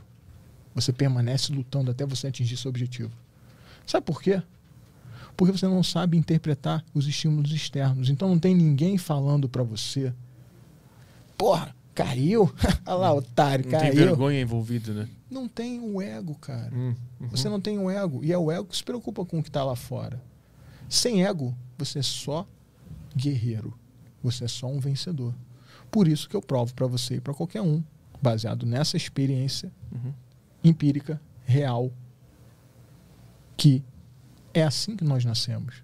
Porque senão você ia estar deitado no chão até hoje, depois do primeiro tombo que você levou, sem ter nenhuma patologia, mas porque você é um covarde. Uhum. Ninguém nasce covarde.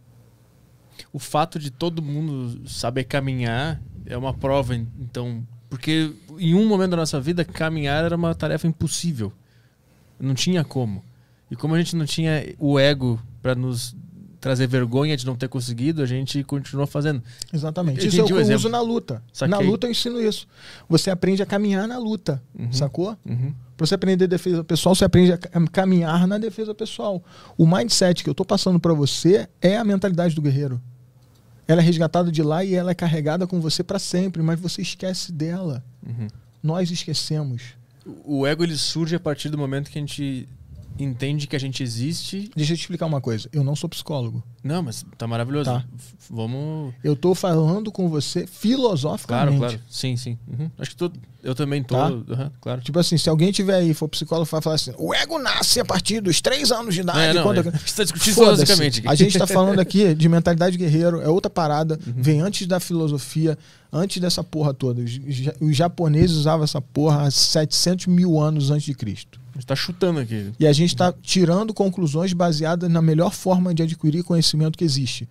Tese e antítese, busca do conhecimento comum, questionamento em diálogo comum. Isso que a gente está fazendo aqui hoje é um diálogo, onde você me questiona e eu jogo para você o que eu acredito que seja.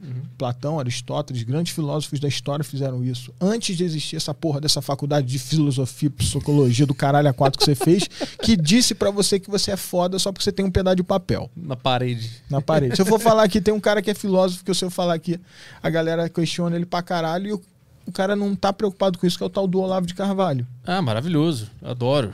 Meu irmão, Adoro. ele tá cagando pra, pra faculdade. As bandeiras de Israel agora estão aí com tudo, né? vai lá e diz que o cara não sabe o que ele tá falando. Hum. Porra. É Eu aprendi muito com o Olavo. Eu, não, eu curto muita gente, assim, não só ele. Eu curto muita gente que tem o pensamento fora da casinha, Uhum. vamos botar assim. Eu, eu- eu não julgo se ele tá certo ou tá errado, se ele, ele é, se é de direita é legal, se de esquerda. Pra mim, tanto faz isso aí. Eu sei que eu li livros dele e tem coisas muito boas sobre a vida ali, sobre Eu vocação. gosto do imbecil coletivo. É, eu li isso aí. Do Eu- caralho. Tem muita coisa ali. Caralho, Muita coisa legal ali. O que, que a gente tá falando? Ego. Ego, Ego, ego. ego. Eu Cara, perguntei quando é que ele surge e por que, que ele surge. Eu não sei quando ele surge, mas eu acredito que ele seja fruto da sua visão de si. E a sua visão de si não real, mas a visão de si que você tem baseado no que os outros dizem que você é. Tá ruim o áudio aí que eu tirei o microfone de perto da cara. Tá de boa. Eu acredito que seja isso. Quando tu entende que tu tem uma identidade e que essa identidade interage com o grupo. A partir daí, o teu ego se torna real. Eu acho que ele começa a falar com a gente quando a gente começa a se preocupar em falar com os outros. Quando a gente está sozinho, tipo assim, Miyamoto Musashi, um exemplo dele, né? Ah. Ele tem altos diálogos com ele no livro. Tem o, o livro Cinco Anéis, tem vários livros Puta, dele eu legais. preciso ler esse. Eu vou mandar pra você essa bibliografia, maneiraça. Eu Manda. usei pro meu curso. Cara, os diálogos dele são com ele mesmo. E você vê que é diferente. As preocupações dele são completamente diferentes, porque ele era um cara que ficava isolado numa caverna. Ele tava pouco se fudendo porque que o, o Instagram dele não tá bombando. Ele tava pouco se fudendo se ele não tem mais de 20 mil inscritos e não pode fazer arrasta pra cima. Ele tava pouco se fudendo se ele não tem uma Ferrari. Mas ele tinha preocupações também. Todo mundo tem. Mesmo sem você ter uma interação constante, você tem um ego. Por exemplo, é, Robson Crusoe, esses caras ficam em ilhas, sacou? uhum. Eles discutem com eles mesmos. E, cara, altas discussões filosóficas maneiríssimas. Mas eles não estão preocupados com o que o outro vai interpretar. Eles estão preocupados com que o corpo sensorial, que também é baseado no ego, porque é o sentir, relacionado ao, ao espírito, à alma, a, aquele corpo filosófico que é o humano. E essa que é a discussão maneira. Essa é a discussão maneira que deveria acontecer com todo mundo. Só que a gente está tão preso no mundo superficial, porque ele inclusive envolve o nosso mundo de trabalho também, que é de subsistência, que a gente às vezes se esquece que a gente também pode ter uma discussão melhor.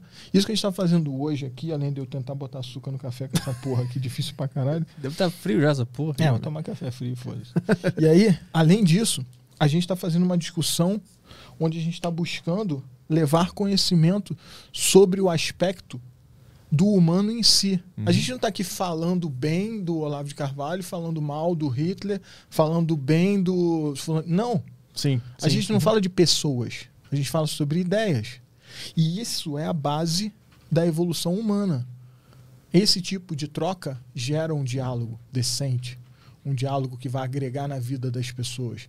Eu tenho certeza que alguém que está ouvindo o podcast hoje fez assim com a cabeça, assim, tipo, porra, legal. Entendi um bagulho. Uhum. Entendi alguma coisa aqui. Isso Uhum. vai agregar alguma coisa na minha vida. Eu poderia estar falando da tatuagem do cu da Anitta. Ia dar uma porrada de curtida. Exatamente. Um monte de gente falando, ei, que legal a tatuagem do cu da Anitta. Eu nunca entendi por que alguém vai fazer uma tatuagem no cu. Aí a gente começa a discutir sobre isso, vai bombar o podcast. Isso aí vai- é até onde o ego da pessoa a leva. Pois é, Entendeu? pode ser, pode ser o ego, pode ser o sei lá o Se quê. deixar o cara. teu ego tomar conta de ti, daqui a pouco você tá com o cu arreganhado e um cara tatuando o teu rabo. É isso que acontece. É, no final, no final das contas, você quer ser milionário sem su- bem sucedido? O final é esse. Eu prefiro ser um pobre. Como é que a gente tá aí da, de, de turma aí? De perguntas? Temos perguntas aqui no, no grupo do Telegrovski. Tá. Quer ir no Posso banheiro alguma coisa? Não. Então eu vou no banheiro ali e ele vai fazer perguntas da audiência. Tá, eu respondo aí. Beleza, vou tocar. Vai Vai sair no retorno aí. No Ah, em áudio. áudio? Maravilha. Aham. Vamos em áudio aqui. Aí começou o WhatsApp já. Manda, manda. Vamos lá, deixa eu só mutar aqui pra não ficar pitando essa merda. Não, pode apitar, eu quero saber o que que tá me perguntando aí, esse. O Que que é? Edson Rodrigues pergunta, Que que é, mandou uma Edson? Que pergunta que é, em Edson? áudio aqui, vamos lá. Fala Jordão, fala Arthur, fala Caio. Aqui quem fala é o Edson de Belém do Pará.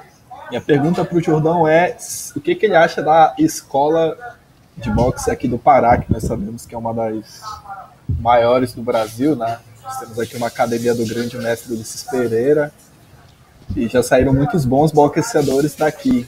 Se ele já lutou com algum boxeador daqui e qual que ele achou que foi o melhor cara que ele já lutou aqui do Pará, se ele já lutou com alguém. Meu irmão, não lutei com ninguém, nem quero.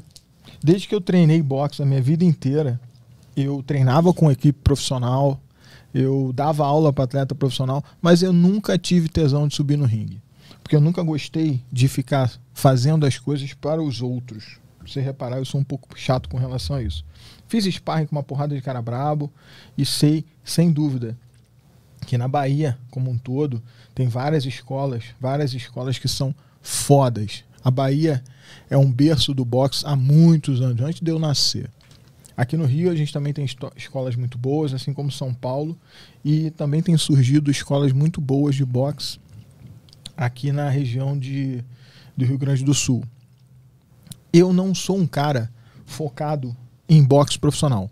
Por quê? Quando você tem um atleta de boxe profissional, você precisa dar toda a sua vida, toda a sua atenção para aquele cara para que ele tenha o resultado. Porque você precisa do resultado. Eu sempre fui um cara que trabalhou o boxe no que ele fez para mim, que é a transformação humana. Um cara seguro, um cara é, responsável, um cara com valores, um cara capaz de se defender e defender aqueles que ele ama. E é isso, meu chapa. Então você não vai me ver em luta com Beltrano ou Cicrano. Não vai encontrar, porque não tem. E eu não vou poder falar para você muito sobre como é um atleta em específico ou um treinador. Conheço o seu treinador, admiro muito, inclusive sigo ele no Instagram. Se você olhar no meu Instagram, eu sigo. Pego dicas com ele, assim como com outros treinadores também, porque eu estou sempre aprendendo desses caras que trabalham com boxe profissional. Mas a minha pegada é outra, meu chapa. Meu trabalho na luta é transformar as pessoas. Não um cara, mas o máximo de pessoas possíveis. É mais ou menos isso. Tem a pergunta do JP Silva. O JP mandou aqui a pergunta pro Bruno Jordão. Na sua opinião, qual a melhor arte marcial para defesa pessoal? Cara, imagina o seguinte. Imagina que você tem um revólver 38, uma, uma pistola 762, um, um, uma Glock e, sei lá, umas cinco pistolas diferentes. O que, que vai fazer com que você tenha êxito no tiro? É a pistola que você usa ou o quão apto você está para usá-la? Guarda essa pergunta para você e responde sozinho. Ah, o que mais a gente tem aqui? Eu acho que foi isso do Faltou Telegram. os aplausos, né? Os apla- Ah, sim, agora perdi o time.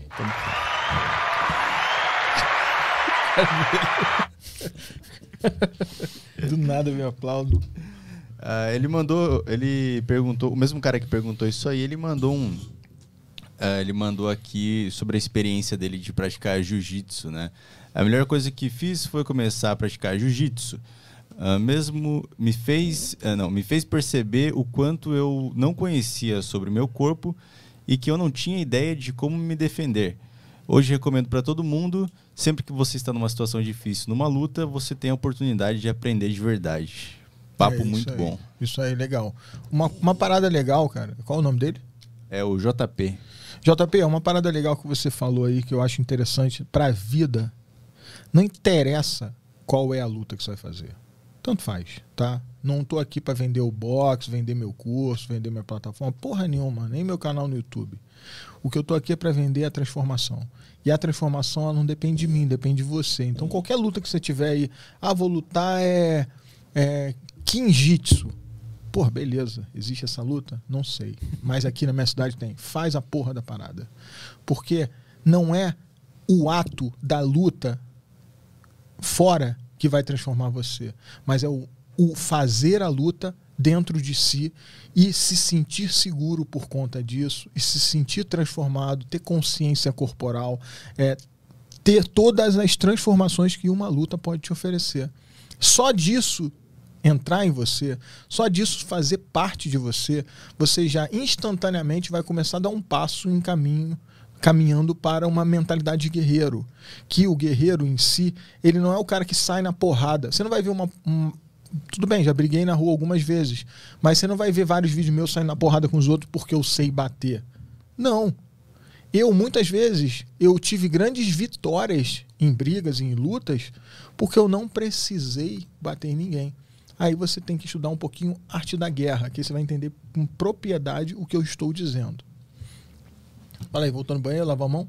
Lá vem. A Arte da Guerra também é outro livro que eu fui até metade. E não, não entendi Cara, direito. Eu vou te dar uma dica. Esses livros conceituais, eles são chatos pra caralho se você não tá procurando alguma coisa. O grande lance é você procurar alguma coisa ali. Hum, saquei. Eu sempre- Buscar uma resposta para alguma coisa. Exatamente, exatamente. Quando você pegar o Arte da Guerra, se imagina numa luta. Se imagina, não na guerra, porque a guerra é muito fora da nossa realidade, mas se imagina numa luta. Tenta criar é, situações hipotéticas, tipo conhecer o terreno. O que, que seria conhecer o terreno na briga de rua? É, porra, estou dando um exemplo, tá dentro do livro. É, você se ligar que, porra, tô brigando aqui numa boate e o chão da boate escorrega, ou no shopping, e se eu não me ligar, eu vou dar um chute e vou cair no chão e o cara vai me bicar porque se eu cair no chão, viro bola. Ou são vários caras, eu vou tomar uma postura onde eu esteja com um atrás do outro para que eu consiga parecer mais numeroso no meu exército. Na verdade, não é nada disso, é só estratégia. Faz analogias com uma situação. Com coisa real. Coisa real. Uhum, Porque senão é tipo ler a Bíblia. Uhum. Já leu a Bíblia? Já tentei. Cara, a Bíblia, a Bíblia é a mesma coisa. Se você pega. Eu também não li a toda, não, tá? Porque eu também não tenho essa vocação. Tá?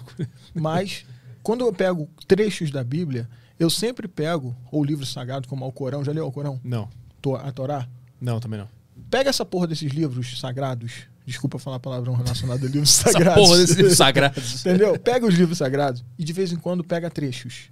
Uhum. Tá? É, é algo que vai te agregar, porque você vai enxergar alguma coisa relacionada à realidade. Uhum. Mas você tem que olhar com uma visão despretensiosa e despreocupada. Olhar tipo assim, pô, vou ver essa história aqui do João, sacou? Eu acho legal. Curiosa, uma visão curiosa. Curiosa e sempre buscando coisas que possam ser trazidas para nossa realidade Uhum. faz ficar mais ilustrado. É o que acontece quando eles fazem um filme antigo de novo, Uhum. sabe, os remakes de filme. Sim. Se eles fizerem igualzinho tava antes, você vai olhar aquela porra preto e branco e vai ver dois minutos de filme e vai embora. Uhum. Mete altos efeitos especiais, várias paradas maneiras, atores mais novos, é um ambiente diferente. Aí o que, que acontece? Remete à sua realidade. Trouxe para sua realidade, você tem interesse. Boa. Tem mais perguntas aí?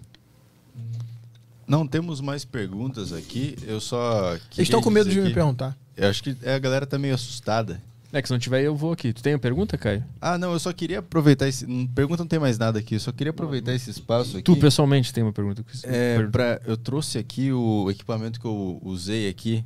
No, o Bruno Jordão me ensinou nos vídeos. Equipamento para usar nos treinos para aumentar a velocidade do meu, dos meus ah, socos. pode crer. Eu trouxe Joga aqui, a minha cueca. É, pelo jeito você não aumentou muito a velocidade do seu soco, não, que a cueca nem esgaçou. Que história é essa da cueca? É, é da, dos Veja, mesmos criadores da, da torneira do, do Wesley. Olha o tamanho da cueca, cara. Essa porra não cabe na minha perna. Nem minha mão cabe aqui dentro. Toma aí essa porra. Tá aqui. Como é que. eu- Dá pra treinar soco com cueca? Dá pra treinar Dá, soco com dá, cueca. Dá. E tu- e tu fez? Até porque se você Fiz, treinar sem fiz. cueca, você vai ficar balançando ali e não vai ser confortável. Vista a sua cueca pra você treinar. Aí a briga tribal. É, o fica um nosso- negócio estranho pra caralho. esse- Ah, mas aí é o treino espartano, né? Sem É. cueca. Sem Não, mas, pô, os, os seus vídeos são muito engraçados. Aí, tipo, toda vez tinha uma parada pra quebrar o. Toda, toda- sempre É tinha uma isso aí. piada, assim, Sempre era tem uma muito sacanagem. foda. Sempre tem uma sacanagem. Qual era o lance? No início do canal, eu vi o público, né? E eu via que a garotada tava muito perdida nessas paradas de jogo, sabe? Sem referencial de merda nenhuma. Hum. Perdido no mundo. E, cara, se você é muito sério, e eu não sou muito sério, eu sou um cara que eu falo coisa séria e daqui a pouco tô sacaneando. Esse é o meu jeito. Se é muito sério, essa garotada não olha pra tua cara, brother. Não vão te ver. E eu relaxei, sacou? Eu falei, ah, quer saber? Eu vou fazer essa porra do jeito que eu sou mesmo. Aí comecei a zoar. O que que eu faço? Cara, tem, tem elástico de resistência pra você fazer soco, o lance da cueca. Aumenta a resistência, quando você estica o braço, você faz mais força, e isso faz com que você tenha um desgaste maior físico associado à musculatura específica para bater. E isso, por sua vez, aumenta a velocidade do golpe. Então é algo cientificamente normal de se usar. Tem gente que usa pezinho, tem gente que usa faz dentro d'água, cada um faz do jeito que quer para aumentar a resistência, para quando você soltar o braço sem essa resistência, ele ficar mais leve. Esse é o pensamento lógico. Só que no meio da parada sempre tem aquelas objeções, né? Pô, mestre, e se eu não tenho um elástico de soro? Ah, beleza, não tem elástico de soro, meu? Pega a porra da cueca do seu pai, segura, prende ela aqui, meu irmão, e bate com ela que vai fazer resistência. Tem um elástico ali dentro também. Por exemplo, o cara vai fazer soco e não tem o que segurar, pega uma porra de uma pedra, um paralelepípedo, faz que o paralelepípedo não tem pezinho bonitinho, pro cara parar de ser cuzão e ficar fingindo que não vai treinar por causa de desculpinha de ah, não posso ir na academia, não tenho ferramenta, não tenho não sei o que, sacou? Uhum. Fica esperando o teu cenário perfeito Sacou? fazer. Uhum. E porque eu treinava sozinho boxe em casa, e era assim, meu irmão. Eu não tinha porra nenhuma na minha casa de boxe, nem luva eu tinha. Eu fui ter luva quando era já moleque maior. Novo, era soco com toalha. Eu botava toalha na mão, segurava assim e batia com toalha. Eu não tinha saco de pancada, eu batia numa pilastra velha que eu tinha na churrasqueira. E era aquilo ali, sacou? Eu improvisava. Porque o meu objetivo não era ser bonito, nem ser aprovado. Era evoluir dentro daquilo que era o meu objetivo. Por isso que eu nunca entrei em luta, sacou? Que a luta sempre tem aplauso, tem um monte de gente pra assistir. Luta de competição, tu, É. tu nunca competiu. Não, nunca tive vontade de competir. E, porra, quanto treinador já me quis botar no ringue pra eu competir? Eu falei, não, porra, não faço, não faço essa. Não tem essa. Sabe, tem que ter tesão pra fazer isso. Uhum. Não é ruim, é legal, ok. Mas nunca foi minha praia. Eu sempre me preocupei mais em ensinar os outros. E aí o que, que aconteceu? Fui corner de uma porrada de gente, treinei sparring com todo mundo. Cara, eu ia pros sparring com os caras profissionais agora. Treinava com todos eles, mas eu não ia lá treinar para lutar. Porque quando você treina para lutar, você tem que se dedicar. O atleta, ele realmente está de parabéns. Por quê? Para você ser um atleta de qualquer coisa, um atleta decente. E eu não queria ser um atleta mais ou menos se eu fosse ser atleta. E se eu fosse um atleta decente, eu não ia poder dar aula, eu não ia poder estudar porra nenhuma, eu não ia poder aprender tanto quanto eu queria aprender para entender de verdade. Eu ia ter que ser mais um cara que faz muito bem, sem se preocupar tanto com a profundidade daquilo que faz, mas entender com o mínimo necessário para fazer bem. Eu não ia ter que entender metodologia de ensino. Foda-se isso, eu não tenho que ensinar ninguém. Eu não ia ter que entender a linguagem, as melhores formas de linguagem. Por que não tem que falar com ninguém? Ia ser eu comigo mesmo. A, a carreira do atleta, ela é muito assim. Eu vivenciei isso com muitos atletas. Eles vivem o esporte 24 horas. É, é, uma, é uma parada muito de doação, é muito difícil a carreira deles. E não tem espaço, às vezes, nem para sua namorada, nem para sua família. Quanto mais para você fazer um projeto de um, de um dia ser treinador, de alguma coisa. O que acontece na história dos atletas é um caminho inverso. Quando eu fui convidado para ser atleta, eu falei: não, não quero. Eu quero seguir fazendo o que eu gosto, que é aprender e me aprofundar nisso e entender isso de uma forma que eu me sinta satisfeito e possa entender cada vez mais. Hum. Ah, e a proposta era é, é, era boa a proposta? Era, um, era tipo assim, se eu seguir esse caminho de competir, Sim, vai tá ser bom bom. mim. Sim, ia estar num time bom. Eu, tava, eu, tinha, eu tive oportunidades em, em times bons. Eu tive na Delfim, a gente até fez parceria com eles de novo, com, com a academia, que é a melhor academia do Rio de Janeiro de boxe. Hum. Eu estive lá dentro com eles, eu poderia estar lá dentro como atleta, de repente. É uma possibilidade. Estive na Upper também, de Copacabana, que é uma das, era na época uma das mais fodas. Então, assim, eu tive portas abertas para fazer uma carreira de atleta. Só que eu não quis. E tu não qui- tu tava esclarecido que tu não queria na- Sim, no momento sim. que a proposta vem ou chegou a, a ter uma Não, tentação? Nunca, nunca- nunca passou pela minha cabeça. Eu sempre quis ser o treinador. Interessante. E nunca tive esse objetivo. E o que acontece na vida é exatamente o oposto. O cara vive a vida inteira dele sendo o quê? Atleta, atleta, atleta, atleta, atleta. Ele compete, compete, atleta, atleta, atleta. Carreira acabou por falta de opção. O cara vai lá e vira treinador. Uhum. Sacou? É o caminho inverso.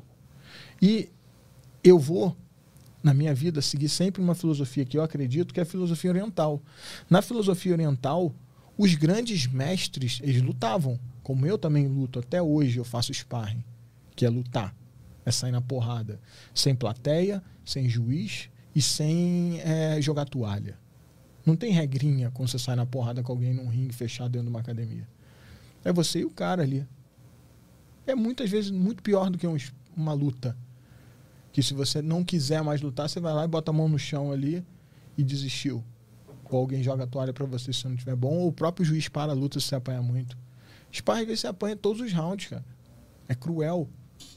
E eu vou, tudo bem. Meu problema não é o desafio em si, mas é o caminho que leva a esse desafio. É a história que eu ia escrever relacionado a mim. Eu não quero ser o cara que transformou o Bruno Jordão no maior atleta do mundo, hipoteticamente. Não. Eu prefiro ser o cara que transformou meio milhão de malucos que seguem o meu canal em caras um pouco melhores. Isso é ser um treinador. Isso é ser um cara que vai doar, um servidor, um samurai, aquele que serve a alguém. Eu não sirvo a um mestre, eu sirvo a vários. Co- Como é, em qual momento da tua vida tu teve contato e acesso a essas filosofias? Pra ter Cara, essa ideia, essa noção? Cara, isso aí foi muito tempo. Eu lembro que eu sou muito precoce nessa parada de, de literatura oriental, por causa do karatê.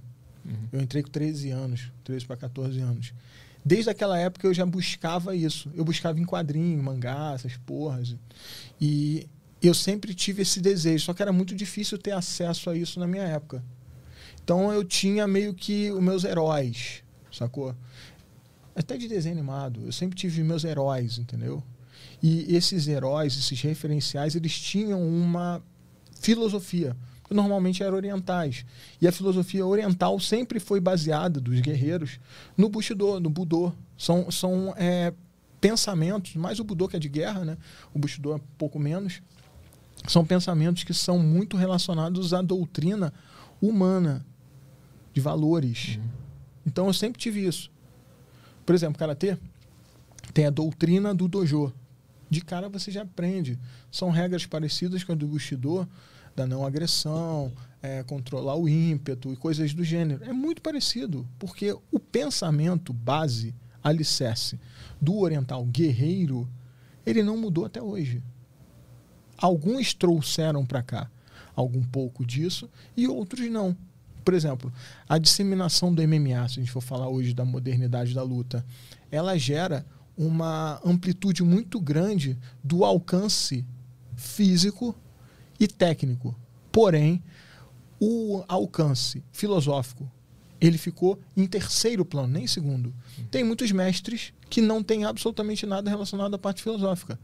E tudo bem, são ótimos naquilo que eles fazem, é uma profissão, é um trabalho, como um médico que está trabalhando, sacou? Não vou julgar. O resultado do cara é bom. Mas algo ficou para trás. E esse algo que ficou para trás eu trouxe comigo a vida inteira. Eu acho que isso fez com que eu buscasse filosofia, isso fez com que eu busca- buscasse os orientais, isso fez com que eu criasse o meu canal no, no YouTube. O meu canal no YouTube começou assim, cara. Eu dava aula numa academia na Lagoa, em Florianópolis. Você conhece lá na Lagoa. Cara, eu tinha, sei lá, seis alunos. Tinha uma outra que eu tinha mais uns dez e tal. Poucas aulas ainda. Estava começando minha carreira de dar aula. E um aluno chegou para mim, foi o Kainan. Kainan, um abraço para você, você viu o podcast depois. Falou assim, mestre, pô, por que você não faz o canal no YouTube? Você que tem uma porrada de aluno que ficou. E eu realmente tinha. Inclusive tinha um aluno meu chamado Jonathan, que eu adorava ele. Que era de Angra, daquela escola de boxe que eu deixei lá, porque eu fui embora e eu era o cara que dava aula de boxe. Depois outros treinadores começaram a dar aula também e tal, e, e a vida mudou lá e continuou o boxe. Até hoje tem. Mas eu deixei pessoas para trás que eu queria poder continuar oferecendo para essas pessoas uma relação com o que eu ensinava. Porque depois que eu tinha saído de Angra, eu passei por vários treinadores de maneiraças e aprendi várias coisas diferentes que eu queria dar para aqueles caras esse conhecimento também. Aí o Kainan me deu essa ideia do canal no YouTube, eu fui lá e fiz. Você viu o meu primeiro vídeo no canal no YouTube? Cara, é uma parada grotesca de engraçado. Eu nem tirei, tá lá até hoje. É o primeiro vídeo, eu parado assim. É, meu nome é Bruno Jordão. É, eu vou falar sobre. é, vou falar sobre o box. Assim, cara, juro por Deus, é, é, tipo surreal. Por quê? Porque o meu objetivo era entregar para os meus alunos o que eu sempre fiz, entregar conhecimento. Uhum. Esse era o meu objetivo. Não enriquecer, não é, me promover, não ser o cara mais foda, tipo, ah, pô, quero ser o cara que dá porrada em todo mundo. Nada disso, sacou? Uhum. Eu sempre tive esse controle do meu ego desde os 13 anos. Tem, tem bastante gente que entra na, na luta para aprender a dar porrada e puxar briga, né? Isso, Sim. isso é uma coisa que existe, né? Muito, Nesse mundo. muito, muito. Mas se transformam. É isso que eu ia perguntar. Tem como. Isso se transforma naturalmente quando o cara adquire Naturalmente, experiência? naturalmente. Porque ele cara de- desmistifica. Hum. Por exemplo, você sempre teve é, sonho de transar com duas mulheres. Era o seu sonho. Porque isso é um- uma parada que os homens têm. Uhum. Porque é vendido pra gente como um sinal de sucesso. Quando você foi lá e transou, você viu que não era nada demais. Uhum. Agora já não é mais algo que te incomoda. Tipo assim, pô, transar com duas mulheres, legal. É algo que é desmistificado, porque é estereotipado pela sociedade e trazido pra nós como um tabu ou algo diferente do que a gente acredita que deve ser. Uhum. Você ser porradeiro faz com que você se sinta mais homem. Aí depois que você descobre que ser porradeiro ou ser bom de porrada não fez você melhorar na sua vida como um todo, você desmistifica isso e começa a procurar outros caminhos para ser homem. E aos poucos isso vai evolu- evoluindo a sua cabeça. No início, quando tu, tu sacou que tu tinha vocação pra porrada, em algum momento tu caiu na, na tentação de, puta, agora eu sou invencível, eu sei bater nos caras. Cara, teve uma, uma época na escola foi até engraçado. Vou lembrar isso, lembrei até foi engraçado de lembrar disso agora, porque faz muitos, muitos anos, muitos anos. Deve fazer sei uns 30 anos atrás, um negócio assim insano de muito tempo. Eu fui mandado para uma escola num bairro chamado Monsuaba, que é um bairro bem humildezão, que eu sempre estava enfiado lá, que eu sempre fui o cara da comunidade, sacou? E sofri preconceito por causa disso. Porque eu era o cara que estava na comunidade, mas que morava na casa de rico. Uhum. Eu era o cara que estava na comunidade, mas era filho da, don- da, da médica. Uhum. Ah, o cara, eu era o cara que estava na comunidade no meio da escola, estudando com os caras comendo merenda escolar e achava demais. Mas que, porra, frequentava restaurante caro, andava com roupa bonitinha quando não estava de uniforme. E que, porra, a rua, a rua que tinha a escola, tinha o nome do meu bisavô. Então, assim, meu tio era prefeito da cidade. Uhum. Então era uma parada muito, muito diferente. As pessoas não me aceitavam. E o contrário também acontecia de não ser aceito nessa elite, digamos não, assim. não, na elite não. Todo mundo gostava de mim. E eu gostava de alguns caras da elite também, de- dos caras que são mais.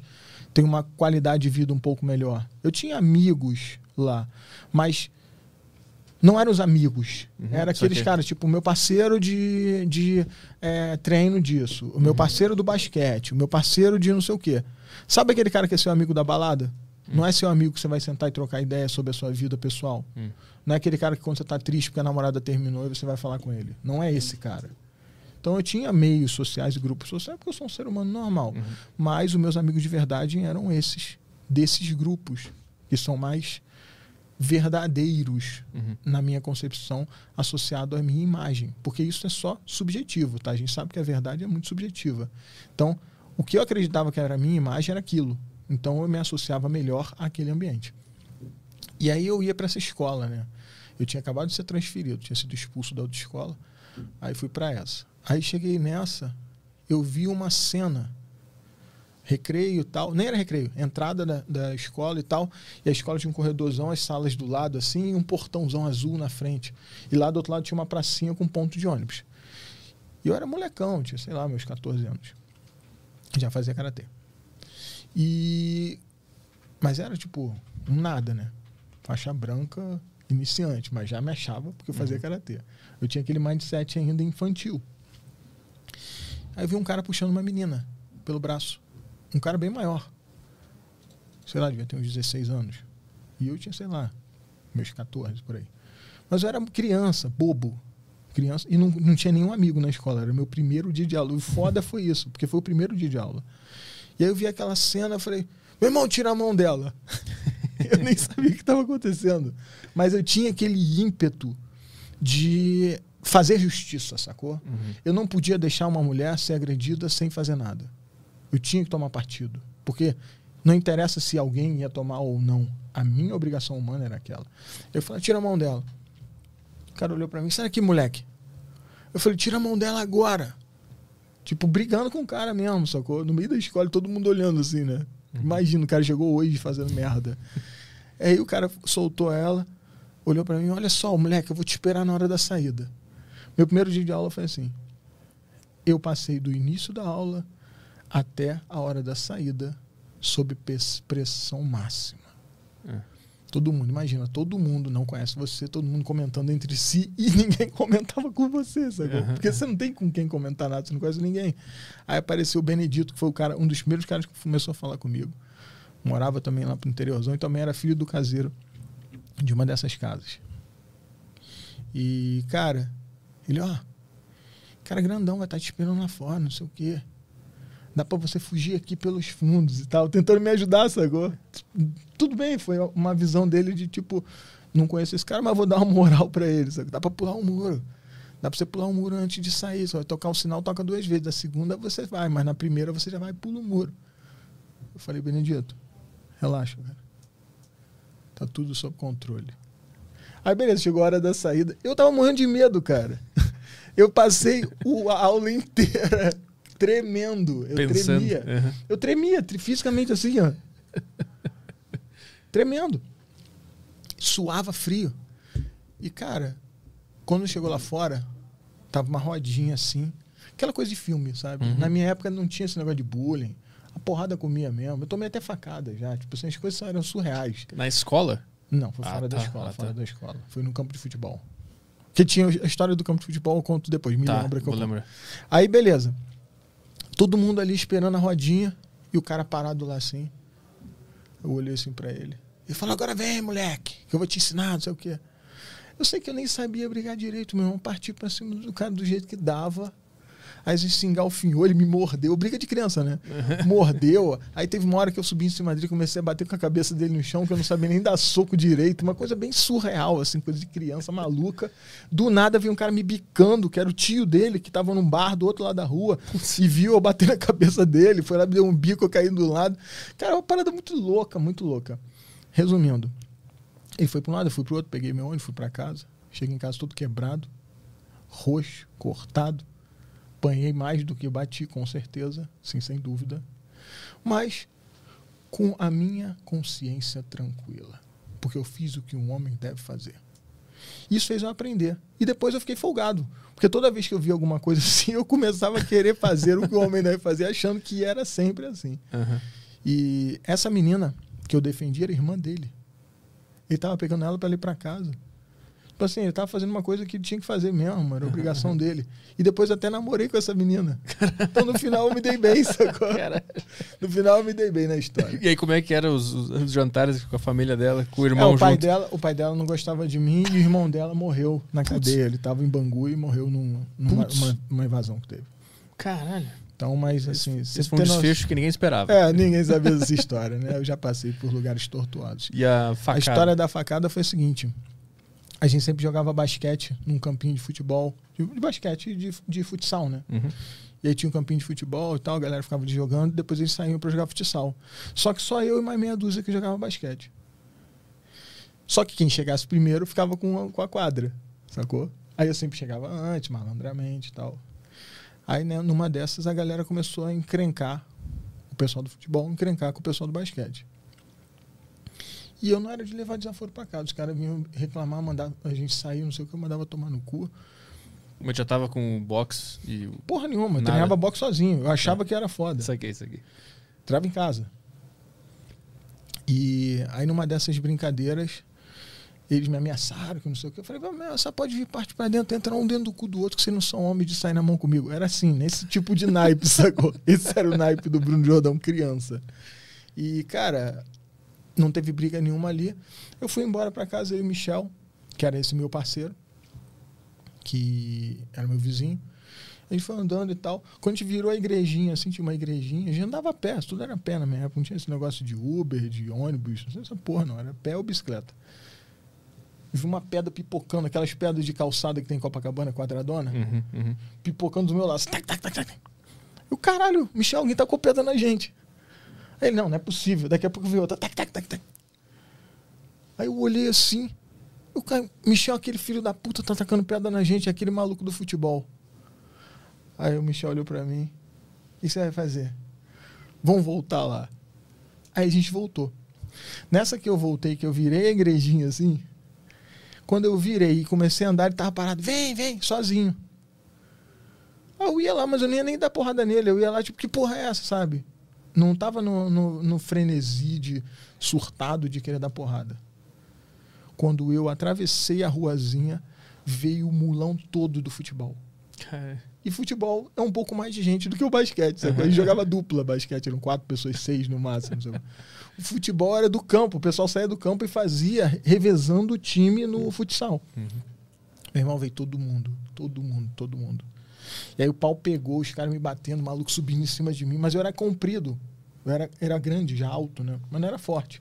Aí o maluco subiu em cima de mim, veio outro com a bicicleta. Veio, eu lembro que tinha um com cano de PVC batendo na gente, com cano de PVC, cara. Umas paradas surreais, surreais. Eram coisas surreais, cara. Caralho. Vassoura. Teve um que tacou a bicicleta no Michel. Umas paradas surreais, assim, coisa de. o, cara levou uma, cara levou uma vassoura pro jogo de futebol. Cara, os caras vieram, vieram com tudo que você imaginar Caralho. Pedaço de madeira, pedaço de. Eu lembro que tinha uma obra do lado e o cara tava com um cano de PVC batendo na gente. No meio dessa história, eu consegui, com o box rudimentar que eu tinha, eu consegui derrubar dois. Aí o que, que aconteceu? Eu fiquei de costa para os outros. Nessa que eu fiquei de costa para os outros, o cara subiu aqui na minha, na minha garganta de novo. Aí eu caí e um outro cara veio tipo um canivete, uma faca, alguma coisa, e pegou aqui na minha perna. Aí pegou e fincou aqui na perna e saiu, mas não ficou presa a faca. E aí sangrou e tal, aí os moleques partiram. Depois que eu fui em casa que eu fui ver. Que ficou uma. Eu tenho até hoje a cicatriz aqui, não dá pra mostrar que eu tô de calça, mas é uma cicatriz em linha aqui. E na, na hora tu entendeu? Fui esfaqueado ou tu Não, só sentiu uma dor? Não senti porra nenhuma, brother. Eu pensei que tinham chutado, porque me chutaram tanto no chão. Aham. Depois que eu vi que era uma facada, por causa do sangue, Uhum. eles pararam de me chutar no chão porque eu comecei a sangrar. Uhum. E o que aconteceu? Eu fiquei naquela posição fetal, sacou? Pra não morrer. Porque eu apanhei, tipo, os caras queriam me matar, né? Porque eu derrubei dois e os caras não levantaram, então aí juntou o ódio, né? Uhum. E aí foram pra cima, o Michel, não sei nem onde ele tava. Sei que teve uma, tem uma cena que eu não esqueço. Essa cena foi a mais foda, assim, de- dessa história.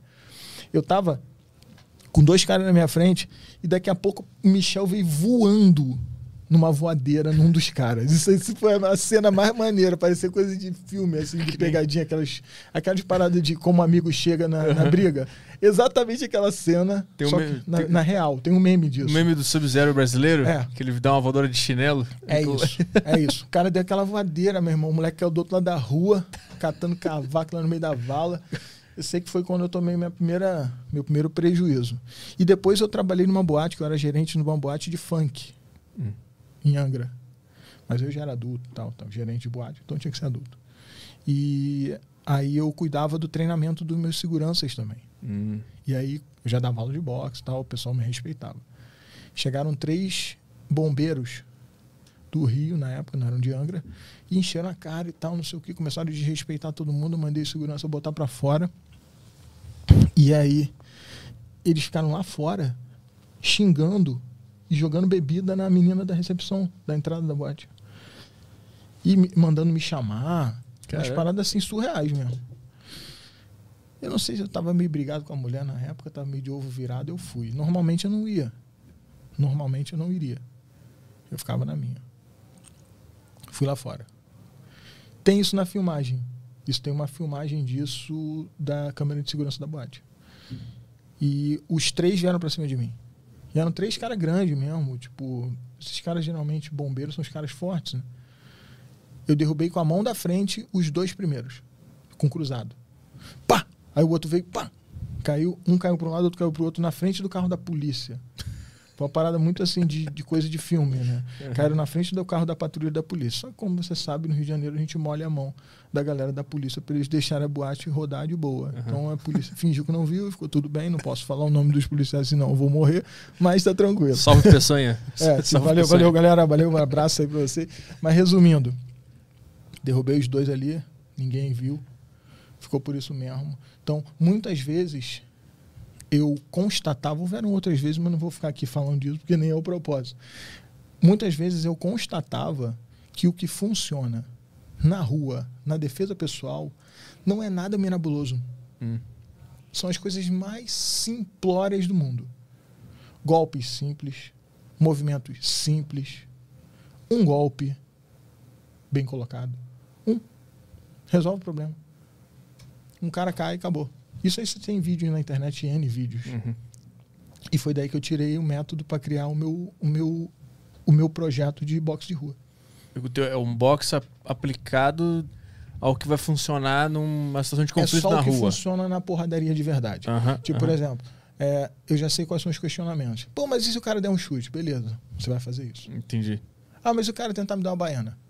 Você vai fazer isso.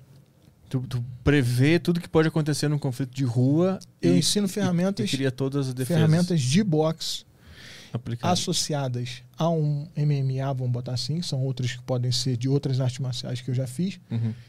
associadas à efetividade do boxe dentro do processo de defesa pessoal. Caralho, isso é É online? isso. Isso é um curso online. Cara, vou ter que fazer isso aí. Eu quero, porque eu quero muito aprender a- alguma luta, alguma coisa. Eu, eu tenho uma questão que eu sempre faço quando vem o pessoal dessa área aqui, que é como conciliar uma luta com musculação para permanecer forte. Pô, eu faço isso direto, cara. É, eu quero saber como é que é. Como é que é a rotina. É só você não fazer ao mesmo tempo. Só isso. Tá, mas aí tu. Aí tu... Isso é uma piada, galera, desculpa. Ele não riu, mas era pra ser engraçado. Bota, bota a risada aí. Bota os aplausos aí. Isso, obrigado. É. A galera riu. É que eu tenho muita dúvida disso, porque o Wesley, quando ele vem aqui, ele falou que ah, vai ter que focar num dos dois. Não vai conseguir ter a Você já viu que o. Wesley é forte pra caralho, né? Ele é pequenininho, mas ele é bem forte. Ah, Ele faz calistenia. hum. O que que é calistenia? Ele não gosta de musculação. Wesley, eu estou falando aqui pra geral que você não gosta de musculação. Problema seu. Ele, ele falou aqui também. Tá? Muito bem. Ele não gosta de musculação. Mas ele faz o exercício de hipertrofia na calistenia. Ele faz barra igual um maluco, ele faz flexão igual um maluco, abdominal igual um maluco. Tipo, ele é forte pra caralho. Uhum. Se ele quisesse ganhar o físico que ele tem hoje de outra forma, ele faria musculação. Ele não faz porque ele não gosta, Uhum. mas ele faz de uma forma diferente. Tu faz musculação? Eu faço musculação mesmo, pego peso e fico lá levantando aquela merda. E como é que tu faz? O teu treino de musculação é o quê? E em que momento tu pratica o, o boxe? Como é que tu concilia tudo isso? Tu- Tem dias, hoje é musculação, amanhã é o Não, boxe? não, só muda o horário. Por exemplo, de noite eu faço o sparringzinho com os meninos 7 horas. Hum. Aí eu treino musculação 2 horas da tarde. Entendeu? Entendi. Tu Com consegue intervalo fazer. umas 4 horas. Às vezes, às vezes já, já fiz isso. De sair do treino de musculação e fazer um treino de saco de pancada na academia. Uma coisa não tem nada a ver com a outra. Uhum. O que as pessoas têm um mindset de achar que vai atrapalhar é. Se você virar um fisiculturista, Claro, aí é foda. porque aí tem como. você é um especialista em Uhum. Musculação. Então você tem que priorizar a hipertrofia e não a elasticidade. Se bem que hoje em dia isso também já foi quebrado, que hoje em dia os fisiculturistas têm uma elasticidade absurda. Uhum. E o cardio, que é o que limitaria eles, eles também têm um cardio fudido. Então até hoje, até isso já foi desmistificado. Uhum. Porque antigamente os fisiculturistas não tinham cardio. Então o cara botava o cara para correr 10 metros, o cara morria. Era igual um corredor de 100 metros. Uhum. O cara não consegue correr uma maratona. E o boxe é uma maratona. Numa, numa luta de boxe, em um round, você corre equivalente a 4 quilômetros. Em um round. Por quê? Porque você se meve- mexe o tempo todo. O tempo todo, o tempo inteiro, o tempo inteiro. É muita coisa, entendeu? Então você Caramba. tem que ter, porque é um esporte misto, a resistência, tem que ter a elasticidade, tem que ter o equilíbrio. E muitas vezes é desassociado isso a o treino de musculação, porque realmente não é feito para isso. A musculação é como se você pegasse o seu corpo e separasse os músculos e treinasse um de cada vez Uhum. para ter resultado estético, mas isso não tira seus resultados de força e de resistência também. É, a, a força que tu adquire na musculação, ela é útil no boxe? Depende. É uma equação. Pode ser, se você souber usá-la. É igual o lance da arma que eu falei. Uhum. O que, que adianta o teu tríceps forte pra caramba se você não souber bater o soco certo, usando o resto do corpo também, não só o tríceps? Uhum. Porque o meu tríceps nunca vai ser tão forte quanto o meu quadríceps. E eu tenho que usar o quadríceps. Ah, mas se eu treinar só o quadríceps e não tiver tríceps, talvez não tenha tanta firmeza. Então, é o equilíbrio. Pensa sempre em equilíbrio. A musculação ela é esteticamente mais fácil. Por exemplo, crossfit. É do caralho de fazer crossfit. Sim. Te dá um corpo legal também, porque tem muito exercício, exercício calistênico. E trabalho cardio. Tem bastante levantamento olímpico, né? Sim. Muita força. Barra, é, levantamento LPO, né? Uhum. Tem é, várias coisas, é, Power Swift, essas porra, esses nomes americanos que eles colocaram nas paradas pra ficar difícil de Uhum. Hang, falar. jerk, clean, é, não sei isso, que. clean, hang, junks, não sei o que, joker. E, porra, meu irmão, é foda. Mas te dá resultado também. Mas como é que um cara, por exemplo, ele quer fazer um crossfit e também quer aprender uma luta? Tu acha que tem como De conciliar? boa, de é boa. de boa? De boa. Só não vai fazer no mesmo horário. Claro. Se você tem um cardio que não é muito bom, crie uma lacuna de recuperação saudável. Uhum. tipo quatro horas depois, você vai fazer outro exercício. Se alimente justo, de Uhum. acordo com a demanda energética que você está tendo, demanda por causa das duplas demandas de exercício que você está criando. Uhum. Tenha um sono decente para te recuperar fisicamente, na parte tanto inflamatória como na parte hormonal, para você ter resultado físico e estético também. Você tem que ser um cara com um, um caminho equilibrado. Uhum. Pô, vou treinar três horas de, de crossfit, seis horas de boxe. Cara, não dá, bro. Uhum. Eu treino assim, meu treino de musculação chega a ser engraçado. Meu treino de musculação dura 40 minutos, Uhum. às vezes meia hora. Mas eu faço com intensidade. Como é que é a intensidade? Diminui o intervalo de descanso. Porque eu quero que o meu treino seja mais cardio, que eu fique suado, cansado. Eu gosto de me sentir assim. Uhum. Gosto de fazer musculação e ficar assim, caralho, meu irmão. Pingando, sabe? Aí eu treinei legal. E o meu treino de boxe também é essa mesma pegada. Só que o treino de boxe dura mais tempo. Porque para eu ficar assim, eu levo mais tempo. Quanto tempo dura um um de boxe, normalmente? Cara, tem treinos que a gente faz. Eu tenho uma galera que treina comigo, que é o time de competição lá, que faz competiçãozinha de amador, nada profissional, mas a galera que gosta de subir em ringue. E às vezes eu fico no castigo, né? Que eu fico no ringue e vai entrando todo mundo, treina comigo um pouquinho, e roda, entra outro, treina comigo, e eu fico lá para ir corrigindo e vendo o que, que os caras precisam melhorar e batendo neles também para eles aprenderem alguma coisa que eles devem aprender comedida, comedidamente, tecnicamente, obviamente, sem agressão, mas trazendo a evolução para eles. Nesses treinos, às vezes, dura duas horas. Eu fico duas horas dentro do ringue. Caralho. Tem treino físico e não, tem treino que dura 40 minutos. É tipo saco de pancada com flexão e sei lá o que, um treino físico bem bruto. Uhum. É outra pegada. Depende muito do qual o objetivo. E a e alimentação, quantas calorias tu, tu come por Cara, dia? a minha, o meu basal, o meu basal, que é o mínimo para eu manter o meu peso, Uhum, é de 2.600. Hum. Porque eu sou um cara grande. uhum. Se eu tô treinando, eu como aproximadamente umas 3 mil e sei lá. Entendeu? Cara, Como Tu, tu, bastante. tu calcula ou tu vai no, no olho? Não, no olho eu já No sei olho. mais ou menos. A mulher nutri, né? Ah, aí Costuma. facilita É. pra caralho. Eu queria, eu quero muito fazer alguma coisa. E quando um cara amador como eu che- chega lá, nunca fiz nada. Como é que tu, como é que é o processo pra cuidar de um cara assim, treinar esse cara que nunca pisou no tatame, nunca fez nada eu de faço, luta? é o Qual é o faço. qual é o processo? Eu criei um produto chamado di- digital, tá? Chamado box de elite. O que que é o box de elite? Do zero ao avançado. O cara que nunca fez nada. Tipo aquele cara ali que tá atrás da mesa. Nunca fez nada direito. Ele vai chegar lá e vai, em vez de ficar rasgando a cueca, ele vai aprender os fundamentos e entender os fundamentos a partir do método, de forma que ele consiga evoluir sozinho até o avançado. Onde é o avançado? É quando você começa a entender as coisas com certa complexibilidade. Quando você começa a criar alguma coisa. Quando você começa a ter liberdade para pensar o box. E aí, a partir daí começa a evolução em si. E é a partir daí que você está apto a fazer um box como defesa pessoal.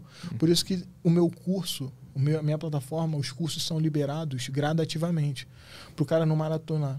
Hum, E outra coisa que eu faço na minha plataforma que só eu faço, eu tenho um Instagram da plataforma onde eu tô sempre interagindo com a galera e a galera manda vídeo para mim no direct de testes que eu mando para eles. Tipo, por exemplo, mandei uma sequência do primeiro módulo pro segundo, que é uma sequência de golpe em linha que eles estão aprendendo golpe em linha e esquivas, com movimentação linear. O cara vai fazer essa porra, vai mandar. Eu vou olhar, fala assim, volta e faz de novo a aula de base. Volta e faz de novo a aula de guarda, porque sua guarda está errada. Depois você passa para outro modo. E aí você gera um feedback. uhum. A minha primeira turma do Box Elite, eu fiz isso, cara, constantemente. Então eu já tenho um termômetro te- até dos erros recorrentes Uhum. no treino online. E eu também presto consultoria online.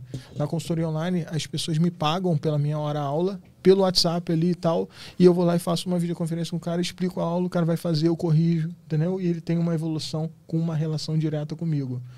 Eu não queria que fosse uma coisa tipo era no Hotmart. Eu tinha uma plataforma no Hotmart antes de comprar a minha própria.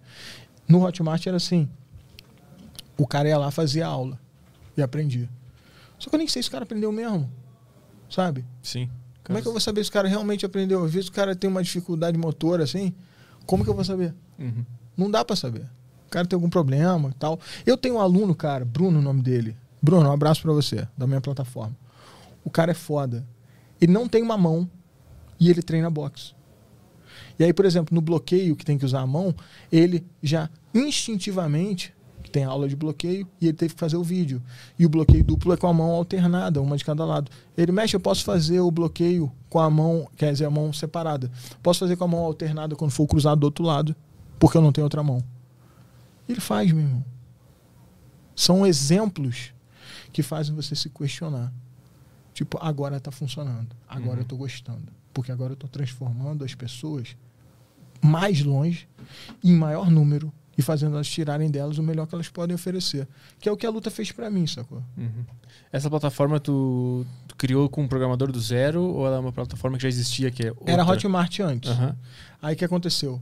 Eu depois fiz uma parceria com um cara que não deu certo, tá?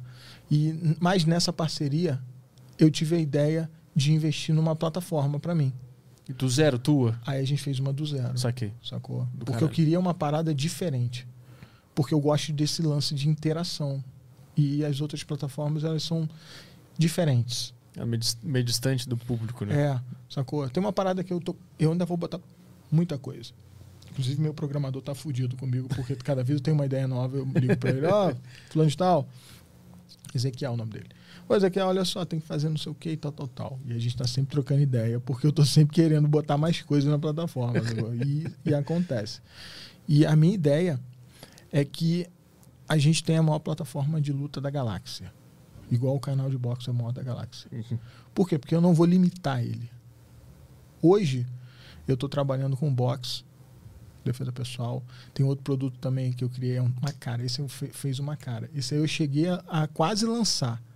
Porque quando descobriram ele, uma empresa veio me comprar o produto. Eles queriam lançar. Só que aí eu tive uma quebra contratual com eles e eu não posso falar o nome deles. Mas a gente chegou a quase lançar, que é o Burning Boxing. Essas marcas estão registradas, já eu posso falar porque é tudo minha.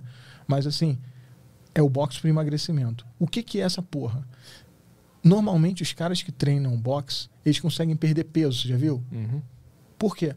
Treino de intensidade associado logo, óbvio, alguns fatores diferentes, como a sauna, não sei o quê, mas isso eles fazem só no imediatismo ali para perder líquido. O processo de emagrecimento ele é um treino de intensidade constante num período longo. Eu peguei essa porra e trouxe para as pessoas comuns num alcance de qualquer um conseguir fazer. Criando uma otimização na execução dos exercícios e uma periodização que as pessoas consigam fazer em casa. Hum. Meu irmão, a parada realmente deu muito certo. Eu tive aluno que fez essa porra perdeu 20 quilos, 30 quilos. É, a parada realmente funciona. Só que eu não tinha criado produto digital dessa porra. Aí eu botei na plataforma, mas eu ainda nem botei, liberei. Uhum. Porque eu só vou liberar depois do box de rua, sacou? Só que eu entendi. E para o pessoal entrar, como é que eles acham essa, a tua plataforma? Ó, galera, é o seguinte, se vocês quiserem achar a minha plataforma, vocês vão no meu Instagram, Bruno Jordão Coach. Lá tem um link para vocês acessarem minha plataforma, meu canal no YouTube.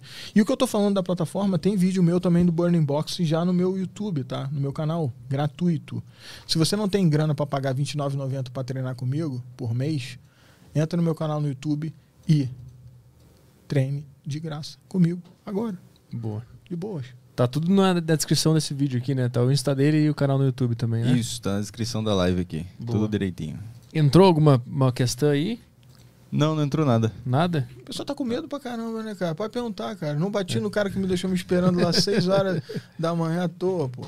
Aqui no, no chat do Yutoba não tem nada de, de interessante. No A Deriva lá no grupo entrou mais alguma coisa? Grupo do Telegram, acho que tá de boa, não teve mais nada. Então tá, tá. parado. Então é isso aí. Vamos embora. Obrigado pela presença. Vamos? Partiu? Agora, agora a hora que a gente vai tirar foto, É, agora, tem gente, que tirar foto com a plaquinha. agora a gente vai tirar uma fotinha aqui depois do, depois do programa. Valeu, Então foi, tá. foi do caralho. Meu Filosofia e porrada. Isso aí. Mente de guerreiro. Mente- Mente do guerreiro. Eu até vou reler aquele livro da, Sim. do Espírito do Guerreiro. E ó, vai treinar comigo. A gente troca o WhatsApp, que Tá. eu não tenho seu, só tem daquela garota ali. Aí a gente vai fazer o seguinte, eu vou fazer pra você uma consultoria. Que aí Tá. você treina aqui, entendeu? Tá, eu quero. Eu tenho uma porrada de aluno que treina aqui em São Paulo. Beleza. Eu tenho uma garagem boa lá em casa pra treinar. É legal. Beleza. Eu quero Show. muito Show. aprender a, a dar um soquinho, pelo menos. Show. Então É. tá, é isso aí. Ah, quando é que a gente volta? Sábado, né? Amanhã. Não, sábado. Amanhã? Não, É. amanhã não. Amanhã, é verdade. Estamos de volta amanhã. Temos uma notícia aqui, né? Te Surpresa. Surpre- Vamos deixar na surpresa? Vamos botar aqui pretinho básico. Pretinho básico? Aham. Tá bem. Só quem é do sul vai se importar com esse convidado de amanhã, na verdade. vídeo do Petri e quem é do sul. Isso, exatamente. Amanhã a gente volta às 5 e meia aí com um grande convidado, tá? Até amanhã e depois a gente volta na sexta-feira também, Na né? sexta-feira, isso. Então tá, valeu, dá um like nesse vídeo aqui se você gosta da Deriva. Precisamos da sua ajuda, pois somos o menor podcast da podosfera. Então se você gosta aqui da Deriva, só aperta naquele botãozinho ali só pra dar uma ajudada, porque a gente teve que se vender pra esse, pra esse sistema todo de likes e recompensas, inscritos, e iFood e dinheiro, né? A gente se vendeu pra isso aí, então nos ajuda aí, tá? Até amanhã às 5 e meia com Luciano Potter. Soltou? Soltei. Beleza. Tchau, valeu.